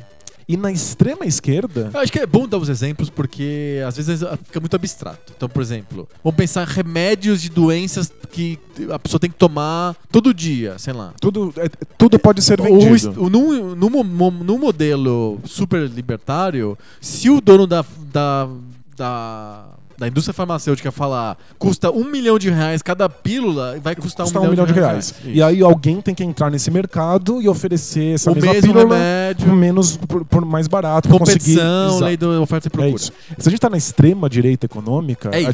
A, gente acaba virando uma coisa inclusive mais abstrata, porque aí é tudo, tudo, tudo que existe é mercadoria. Uhum. Quando você vai pra extrema esquerda, a ideia de mercadoria não existe mais. Não, porque não existe mais propriedade privada do não existe de propriedade privada, não existe o conceito de mercadoria. E aí, um pouco menos à esquerda, você tem. Ainda existe mercadoria, mas ela é regulada. nada. Ela é, A do- ela é da comunidade, ela é estatal. A sociedade, pode não ser um Estado, mas a sociedade decide como é que funciona a troca de mercadorias. E aí no centro você tem algumas coisas têm livre. re- livre é, mercado, regula. E al- al- algumas coisas são reguladas, outras Por exemplo, o remédio que o cara tem que usar continuamente, o Estado diz: não, esse aqui tem que custar só no máximo 50 reais. Isso, mas carro você vende do jeito que você quiser, Exato. quando você quiser. Isso tá lá no meio. Então, esse é o eixo econômico. Uhum. É, o segundo eixo é o eixo de costumes. Tá. Então, na extrema. Num, num polo extremo, não vou nem falar que ele é direita ou esquerda, porque varia. Tá. esse eixo pode rodar. Mas num ponto extremo, você tem a tentativa de voltar para costumes muito antigos. Quanto mais na- nessa ponta Modelo extrema, conservador tradicionalista. esse é o conservador. Quanto mais longe né, ne- nesse, nesse polo, mais antigos são os costumes. Tá. Então você pode querer voltar para como era nos anos 80. Você pode querer voltar como era no século XIX. Uhum. Você pode querer voltar como eram os gregos antigos, ou os arianos antigos, ou os homens das cavernas, Certo. ou os indígenas. Não conheço nenhuma linha política que quer voltar como os homens da caverna. Tem, tem, tem. Eu conheço gente que quer se alimentar como o homem da Não. caverna, mas Mas ó, é, se comportar como o homem da caverna eu não sabia. pra ver como, como, como esses eixos são diferentes, você tem gente que tá no polo da extrema esquerda econômica e que é ultraconservador porque quer que a gente, a gente seja. tenha vida indígena. Eles são os anarquistas primitivistas, por exemplo. Uhum. Acham que a gente não deveria ter nenhum tipo de tecnologia. Mas, bom, conservador é querer voltar pros. pros... Geralmente quer voltar para os valores é, da, tradicionais da sociedade cristã. É o conservador clássico. É o conservador clássico, mas tem muitos outros tipos de conservadorismo. Tá. E aí no outro polo, você tem os, os progressistas. Os liberais. É, os, engraçado porque não confundir com os liberais econômicos, Ah, não, ok. né? Tudo bem. E esses querem que os costumes mudem constantemente em busca de algum, algum Os, objetivo, os alguma costumes são, podem ser amoldados de acordo com as mudanças do, culturais, do- do- do sociais, contexto. exato. Exato. Exato. Os conservadores não. Eles acham que os costumes têm que ser mantidos apesar das mudanças que o- acontecem no cenário geral. Perfeito. Então surgem tecnologias novas, costumes novos, mas uh, a gente tem que se comportar do jeito antigo. Exato. Esses são os conservadores. Os progressistas, não. Então, por exemplo, vamos, pe- vamos pegar um exemplo clássico, vai. Os, os exemplos mais. Aqueles exemplos de ficha de inscrição de, de partido que devia ter. Sabe? O que você é a favor ou contra. Sim, sim. É, ou o que eu gosto muito do exemplo que é, é, a Folha é contra ou a favor, sabe? Nosso- o nosso jornal é assim, nós somos a favor do. Então, por exemplo, aborto ou drogas. São coisas que os tradicionalistas, conservadores, são contra Exato. e os progressistas são a favor. Isso numa escala, num gradiente aí que vai de um ponto ao outro. Isso tem, tem um milhão de, de opções entre esses dois polos. é. Exato. Ok, perfeito. Esse é Ok? o segundo eixo. Isso. Tem um terceiro eixo, que é o grau de poder que existe numa sociedade. Poder em que sentido? De, é, poder político. A possibilidade de que um mande e outro obedeça. Ah, ok. Ou a limitação através de leis e regras. É liberdade de ação. tá Exato. falando. Ah, tá. Então existe num polo a total e completa ditadura. Então existem regras que delimitam todas as ações humanas. Não tem, não tem liberdade individual nem direitos. Nenhum. E você tem no outro polo a anarquia, que é a total liberdade de ação do indivíduo. Tá, E um monte de gradações entre elas, perfeito. que, que envolvem leis para algumas coisas e não para outras. né? É, direitos, é, é, às vezes menos direitos, mas mais liberdade para escolher representantes, às vezes mais liberdade para escolher representantes, mas menos direitos pessoais. Vamos pensar, tem algum, algum exemplo prático que dê pra gente colocar nesse eixo? Vamos pensar, por exemplo. É, Você pode ficar na rua depois das 11 horas. Tem sociedades que tem regra de toque de recolher. sei lá. Exato. Estado de sítio, sei lá, um, um exemplo extremo. Emergência, todo mundo tem que ir pra casa às 10 horas da noite. Ah, mas ó, pensa, a, a nossa sociedade, a gente tem limitações para posse de armas, por exemplo. Ah, ok. Perfeito. Mas eu não tenho limitações para posse de carro. Ou tem? Você tem que pagar imposto. Não, mas pode ter quantos carros você conseguir. Isso, então, e- existe uma lei que me obriga a pagar imposto, mas em Não, qualquer contrapartida, pessoa pode ter carro. Não precisa nem ter carteira, nada. em contrapartida eu posso escolher os representantes, mas quem decidem as leis são os representantes. Ok. Então isso já é um grau de poder maior na sociedade. Sociedades em que as pessoas decidem diretamente as suas leis, tipo em referendos, Uhum. já tem menos poder rolando na sociedade. Ok. E, e, ó, democracia representativa contra modelos é, despóticos, assim. Isso também tá dentro desse eixo? Isso, isso também entra. É um, É o- é um, um regime fechado com sucessores he- herdeiros ou pessoas eleitas a cada quatro anos? Isso. É um- uma ditadura em que o poder é passado hereditariamente é uma sociedade com muito poder, com poder muito centralizado. Partido único. Exato. Até no outro polo, todo mundo se reúne na praça e. Não tem partido Não tem porque partido é nenhum. democracia direta. Exato. E aí, bem no extremo, anarquia total. Não tem que representação nenhuma. Nenhuma, não tem, não tem voto nenhum, é cada um por si. Ok. Esse é o eixo do poder. Esse é o eixo. Isso. Então a gente o já eixo passou. político, vai. A gente já passou por um eixo econômico, por um eixo dos costumes e por esse do poder, Ok. um eixo político. E o quarto eixo? O, o quarto eixo é um eixo que eu costumo chamar de eixo social, Hum. que é existe ou não existe sociedade. Então, qual é o peso que tem a sociedade nas- na, na, na, na vida da- das pessoas? É, entra aqui. Então, existem sociedades em que a sociedade existe em si e ela é o grande objetivo. Então, você tem que pensar sempre no coletivo, numa ponta. E na outra, o conceito de sociedade não existe. Nós somos apenas indivíduos que calhamos viver interesses juntos. individuais. Tudo que interessa é o interesse individual. E é cada um por si. É, é, é aquela dicotomia clássica mesmo de qual que ganha na, na, na balança, o interesse individual ou o interesse coletivo? Exato. E aí no centro, eu acho que tá. Tem o interesse. Posso dar um exemplo? Sim, claro. O exemplo clássico é do cara que pintou o muro de cinza da, da casa dele no Beco do Batman. O Beco do Batman não é uma coisa de gibi. O Beco do Batman é uma atração turística aqui em São Paulo, aqui perto, inclusive. É. É um. Tipo um- uma ruela que alguém começou a pichar e de repente o pichador veio, pichou outro, pichou, e de repente tinha, virou uma mostra ao ar livre de arte de rua. E ficou famoso mundialmente o Beco do Batman. E as pessoas vão lá, tem poste de luz, e as pessoas ficam lá de noite, vendo os grafites, e virou um lugar que tem até a sinalização de turismo na rua. Só que aquilo é o muro da casa do, do cidadão ali, o cara mora ali. Sim. E aí um dia, sei lá, ele queria mostrar, passar algum recado, ele foi lá e pintou e virou um escândalo. Meu Deus, pintaram o muro do beco do Batman. Ele falou: "Ah, é o muro da minha casa. Eu faço o que eu quiser com ele. Sim. Aí que vem aquela disputa. Afinal, o beco do Batman é dele? Ou ele ficou uma coisa muito maior que ele porque ele virou uma atração turística da cidade de São Paulo? Qual que ganha nessa disputa? A propriedade privada? O cara que é dono do muro? Ou o interesse coletivo que a cidade ganha por ter uma atração turística como o beco do Batman? Sim. É- é- Essa é uma treta. Não. E aí, no meio do eixo, tem. Não existe nem sociedade, nem existe indivíduo. Existem famílias. Existe Ok. esse modelo político que é centrado no conceito de família. Aham, perfeito. E vários, vários teóricos sobre esse eixo social, é, que são usados hoje pela, pela direita econômica, eles pregam que não existe o conceito de sociedade. Aham. Então, quando, quando você estava falando de Mises, por exemplo, que está em alta no Brasil, é, o, o- o pressuposto é não há sociedade, só existe indivíduo. Uhum. Então a gente tem esses quatro eixos. Faz sentido? Faz muito Um, sentido. um eixo econômico, um de costumes, um de poder e um social. Tá, A treta dá quando você tem, por exemplo, uma revista como a Veja. ok.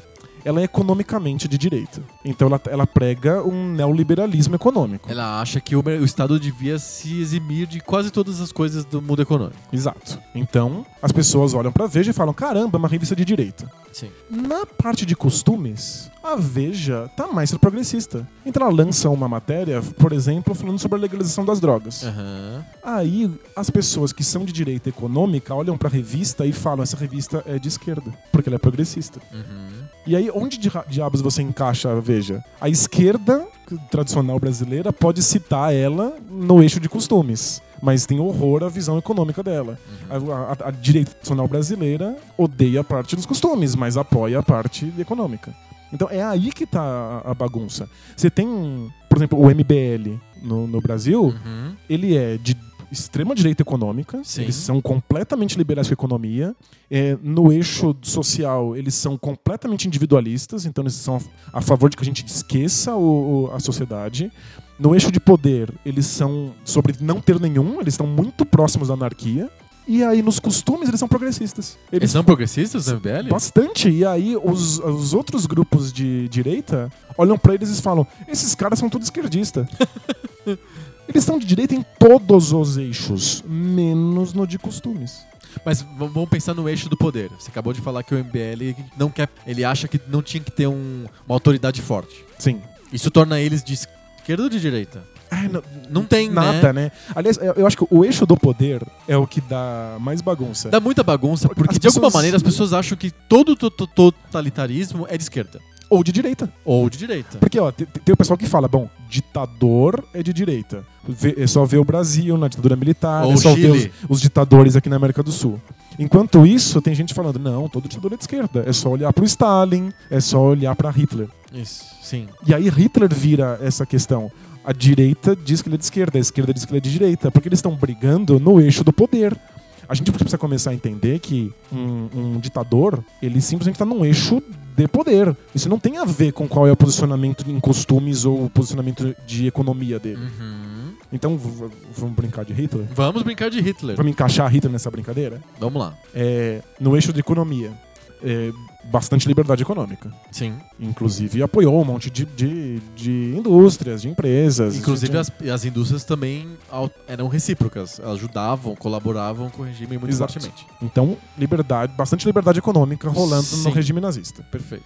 É, no eixo dos costumes, extremamente conservador, tentando voltar a um tempo muito distante. Citando, se chamando de arianos como o, o povo que vivia na Índia, recuperando a, a, a A suástica suástica é alguma coisa eh, realmente indiana e tal. e recuperando na arquitetura a coluna grega. Então dá pra ver em todas as, as- os indícios físicos o quanto o regime era conservador. Sim, e com essa vontade de pureza, né? Pureza estética. Vamos voltar a um tempo em que a gente não, não era não era alvejado pelo multiculturalismo, etc. Então isso é conservador. É, é- é realmente a, a versão ao multiculturalismo é muito importante. Exato.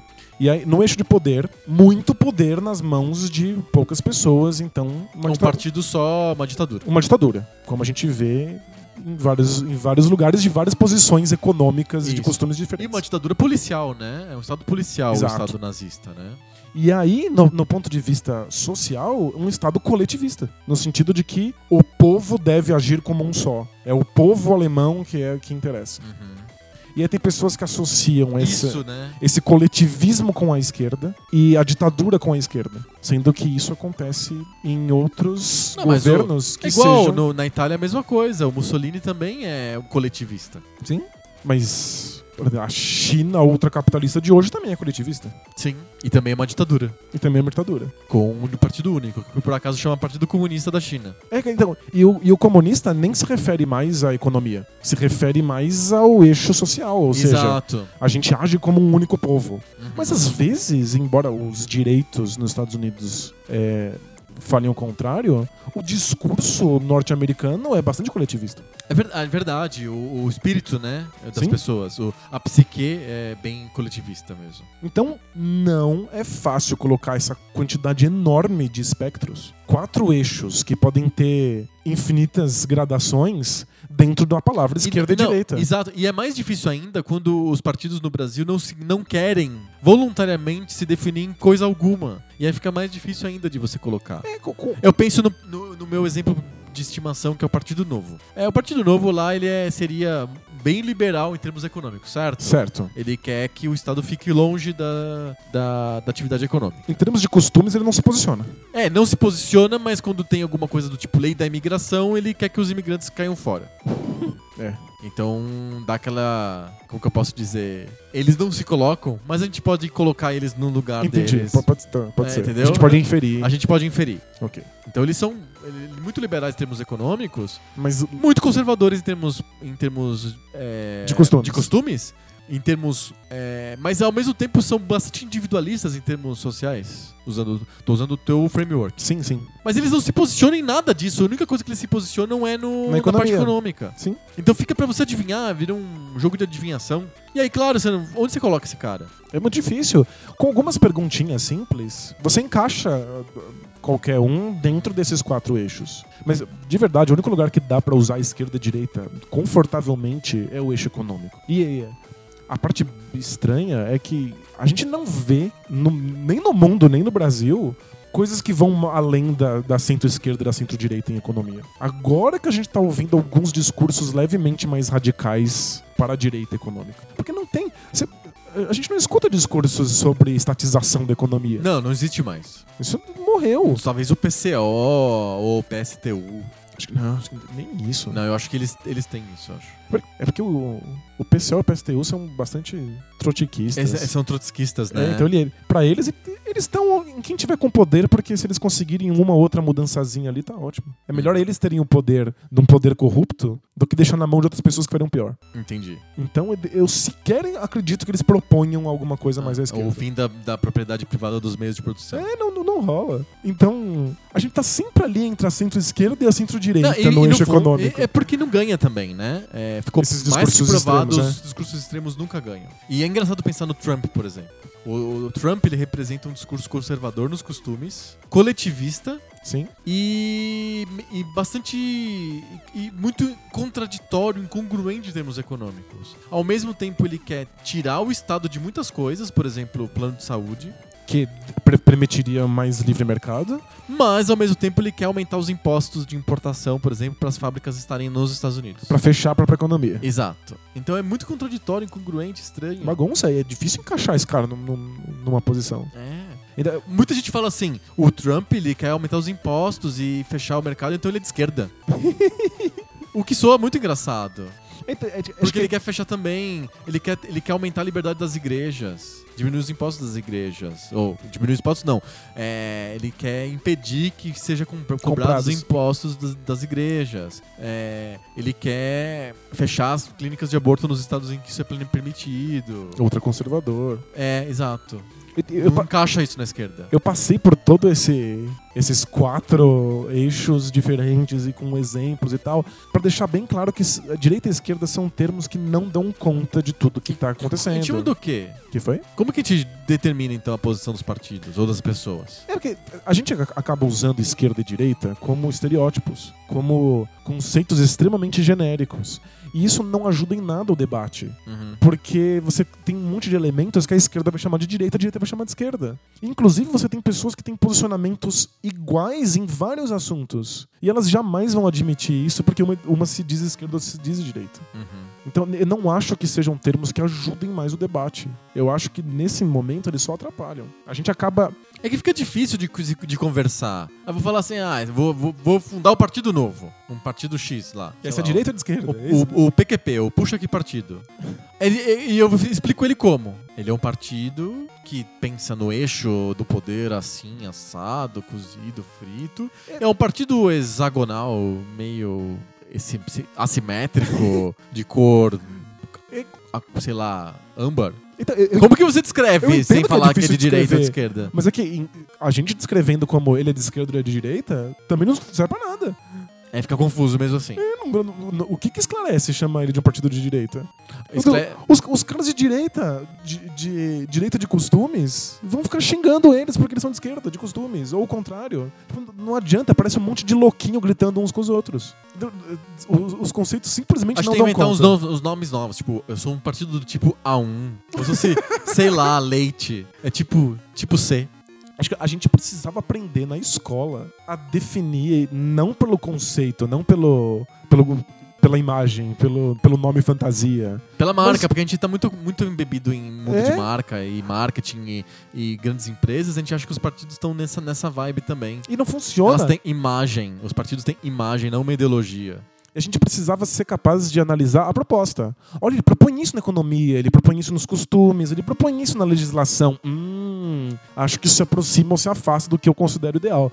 Era assim que a gente precisava lidar. Aham. Nesse E momento. isso é super importante, principalmente na eleição legislativa. Uma coisa que eu tenho batido na, na tecla fortemente na- nas conversas que eu tenho e tal é: o ano que vem a eleição mais importante não é a de presidente que tá todo mundo olhando, é a eleição de deputado federal. Porque é a eleição que você pode votar exatamente no cara que pensa como você pra ele te representar. Se ele não for eleito, vai ter alguém mais perto dele que vai ser eleito, que vai ser o seu representante.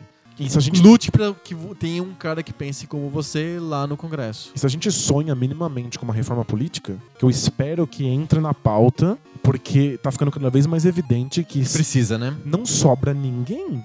Se a gente for levar a cabo esses casos de corrupção, não vai sobrar um. Sério, se a gente punir todo mundo que fez caixa 2, Não, não, não tem mais. vai sobrar o tiozinho do PCO. Que não, que não, não, Que- ele não tá no Congresso. Então, que- nem tem é- representação. É, tipo, é, é- é o carinha que. Tá de fora. Exato, que só tem o dinheiro da marmita. entendeu? não, não vai sobrar um, então a gente precisa começar a pensar que a questão já não é mais os carinhas, que a questão é a estrutura. É o modelo, né? A gente precisava realmente de uma reforma política. Só que quem vai votar essa reforma política São eles mesmos. São eles. Então é o legislativo, a gente precisa realmente pensar quem vai colocar Exato. Essa é a eleição que importa. Mas, o, A eleição majoritária é a do menos, menos ruim. Sempre foi. mas o discurso direita e esquerda não ajuda absolutamente nada a resolver essa questão. A gente tá se segurando nisso porque virou fator identitário. Sim. mas já não significa. A gente para os caras na rua e pergunta pra eles lá, o, o carinha de direita pergunta: Você é de esquerda? Sim. O que, que esquerda quer dizer? A pessoa faz. Uhum. E aí tem o contrário. Vai lá o carinha de esquerda e pergunta pra, pro velhinho de direita: Você é de direita? Sou. Por quê? "Ah, porque. É bom, é Jesus. direita, direita é bom, a esquerda matou muitas milhões de pessoas. Ah, é verdade. Porque no Vietnã, e na China, e no Camboja. Porque a esquerda nunca deu certo. Então, Qual esquerda? Do que você tá falando? A gente Uhum. não tá mais comunicando. Uhum. virou. Sério, virou louquinhos gritando pra lua, assim. Agora, co- como é que a gente limpa o discurso? Eu não faço a menor ideia. Porque o discurso tá extremamente sujo. Não, e não vai melhorar tão cedo. Porque o modelo eleitoral propicia isso, que você crie marcas e as pessoas votem em marcas, em, em lendas, em mitos e não em posições políticas. As pessoas levam a sério o nome Deus. fantasia do partido. É, o partido do Kassab lá chama PSD, Partido da Social Democracia. O da Marina chama Rede O Sustentabilidade. que, que significa Essa isso? porra não quer dizer absolutamente nada. nada. E outra, é, somos a favor da sustentabilidade. O que, que significa isso? Legal, que bonito, que bacana. Então, economicamente, isso quer dizer o quê? É. Em termos de costume, que, que- que caralho é isso? Eu acho que o melhor jeito de você definir isso é com dilemas. Você apresenta 50 dilemas pra pessoa e a pessoa escolhe. Tenha um trem, ele vai atropelar pessoas. Isso! Você... Isso, exatamente. Tem um velhinho com um andador e um bebê. Qual, qual o, tre- o trem passa por cima de quem? é isso, eu acho que é o jeito. Faz, um, faz um- um Um teste, quiz. um quiz do BuzzFeed. Pra É, ver. exato. Qual- você, aí ele sai um deputado e já vai pro. O tribunal eleitoral tinha que fazer isso. Em vez de, em vez de ter a cara dos, dos deputados, você escolhe um. Tinha que ter essa, 50 dilemas do trem. Então, mas você sabe que 50 vezes o trem vai atropelar pessoas. Aí você tem que escolher. Aí ele, ele fala assim: Você escolheu o deputado Fulano. Então, mas tem um site que faz quase isso. Aham. Ele coloca pra você as principais questões políticas. Então, no tipo, você é a favor da reforma política? Você é a favor do porte de armas? Você é a favor de blá blá blá? E você, vai, você responde, tipo, sim, não ou talvez. É que é muito. Esse talvez é que fode. E assim, você é a favor do porte de arma? Aí a, a pessoa não consegue elaborar. É muito complexo. Nem eu Tinha consigo que- elaborar. Tinha que ser um é dilema. Tinha que ser um dilema. Coloca um dilema pra pessoa. Mas tem um site que. Uma pessoa pegou uma, comprou uma arma no supermercado e matou o, o teu filho. Você é a favor de tirar, matar o cara ou não? Sabe? Tipo, dilema, assim. Tem que ser bem óbvio, né? É. É, tem um site com modelo sim, não e talvez, e ele te dá os candidatos que responderam da mesma maneira que você. Isso. Existe hoje em dia. Mas acho que precisava ser mais BuzzFeed, né? Tinha que ser. di- Eu, eu gosto do modelo do dilema. Você vai na cabine eleitoral, de- decide 50 atropelamentos de trem, e aí ele, ele, ele deposita o voto no deputado que decidiu igual você. Pronto. Gente, não vou saber responder nenhum desses atropelamentos de trem. É muito difícil esses dilemas. O trem vai voar por cima das Nossa, pessoas. sei lá, mano. É foda. A gente, no fundo, a gente não tá preparado pra responder boa parte das perguntas que a sociedade precisa que sejam respondidas. Não, a gente nunca parou pra pensar nelas. É verdade. Elas não fazem parte da nossa formação de cidadão. Eu- Essa é a minha principal reclamação, não tá na escola. É, Tinha que tá, é muito, muito mais importante do que análise morfológica. Eu, eu- eu dou em sociologia, eu dou os quatro eixos lá e os alunos vão se enfiando neles lá como querem. E tem os louquinhos de direita, tem os louquinhos de esquerda, e tem gente que se enfia em tudo quanto é lugar. E eu tô um pouco me lixando. eu não acordo de manhã pensando, caralho, hoje eu vou doutrinar um monte de gente pra ficar marxista de, de mesa suave. eu tenho mais o que fazer. Eu boto lá os quatro Eu eixos. pensei que eu pensei que quando você acordasse pensando que ia gravar o Poco Pixel era justamente pra isso, pra fazer doutrinação do Oxi. marxismo de medo suave. Hoje vou doutrinar. Doutrina mais um pouco. Eu acordo de madrugada, assim, ouvindo uma voz assim. Vai lá, doutrina mais um pouquinho. marxismo de mesa suave, vamos doutrinar. Mas, tipo, eu, eu só quero sair da escola e ter um- alguns alunos que consigam ler e encaixar um bagulho num eixo. Sabe, que não estejam presos na, na- numa nomenclatura que não serve pra porra nenhuma. Pelo menos o cara sabe mais ou menos Sim. o que ele pensa. Verdade. Eu ainda gosto do modelo de dilema do trem. Cartinhas. Fica a dica aí pra reforma política. Reforma política, dilemas. Dilema de, dilema de trem. Eleição por dilema. Sistema- Qual que é o sistema eleitoral do Brasil? Dilema. Dilema de trem. Não pode trem. ser de carro, nem de, de avião. Tem que ser só de trem trem. é uma coisa muito mais dramática, né? É Dramático. um trem. E, é, e é mais século XVII, assim, né? Vamos pra cartinha que tá Car- muito besteirento. Começa a série e vira uma besteira dessa. Cartinhas. Cartinhas.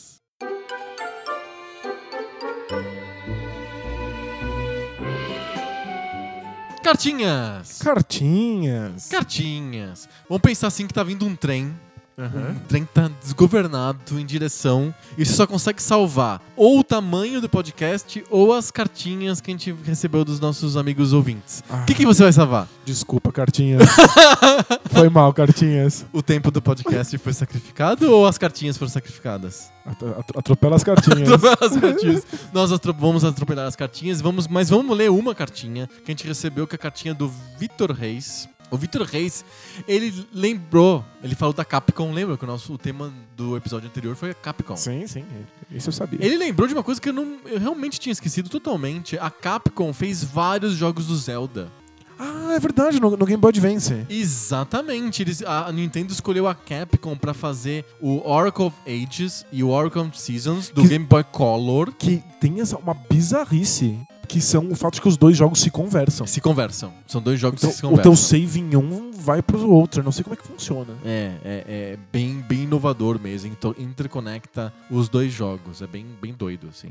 E depois no Game Boy Advance eles fizeram Force Words, é, que era um bônus do lançamento do Link to the Past. É- que é- É com a junto. engine do, do Link to the Past. mas Exato. Com quatro jogadores. E, e depois eles fiz- é, E depois eles fizeram o The Minish Cap. Que é muito legal. Que o, que o Link pode ficar pequenininho.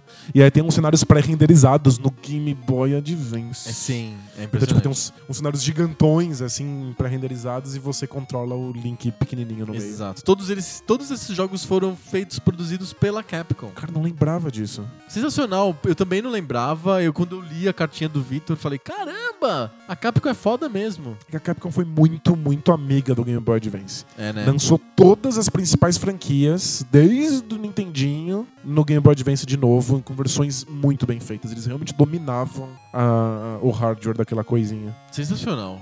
Muito legal, eu não sabia disso. Achei demais. E o Ivo escreveu pra gente um manual de estratégia do Mario Kart. Sério, umas coisas. Top 10 coisas mais legais do planeta. É, é, é muito incrível.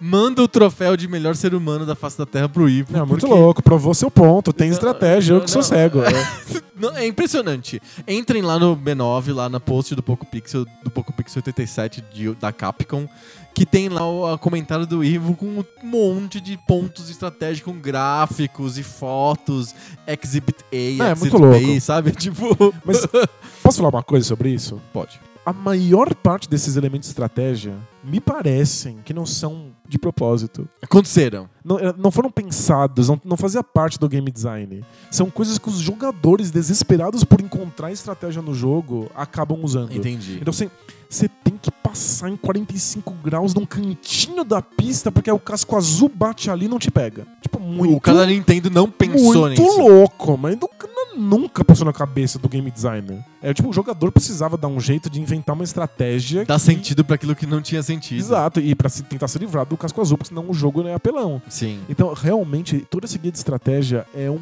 um espetáculo da, da superação humana. Porque, tipo, o jogo não tinha previsto nada disso aí. Não, eu fiquei muito.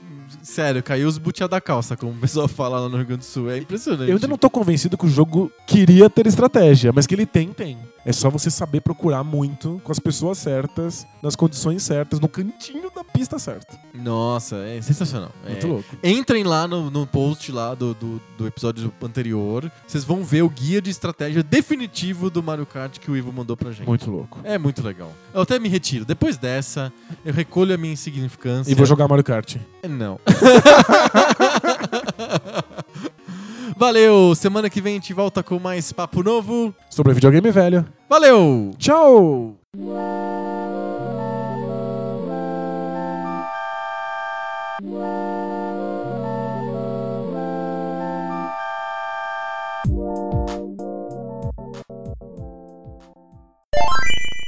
Você não vai sofrer O muito prejuízo com não é tão grande. Não. E, e se você for olhar a- o Atari do, do. O Atari do Pac-Man, não. O Pac-Man do Atari. O prejuízo grande é que o Atari é um jogo vertical. O Pac-Man, eu cismei que. ah, deixa eu voltar aqui.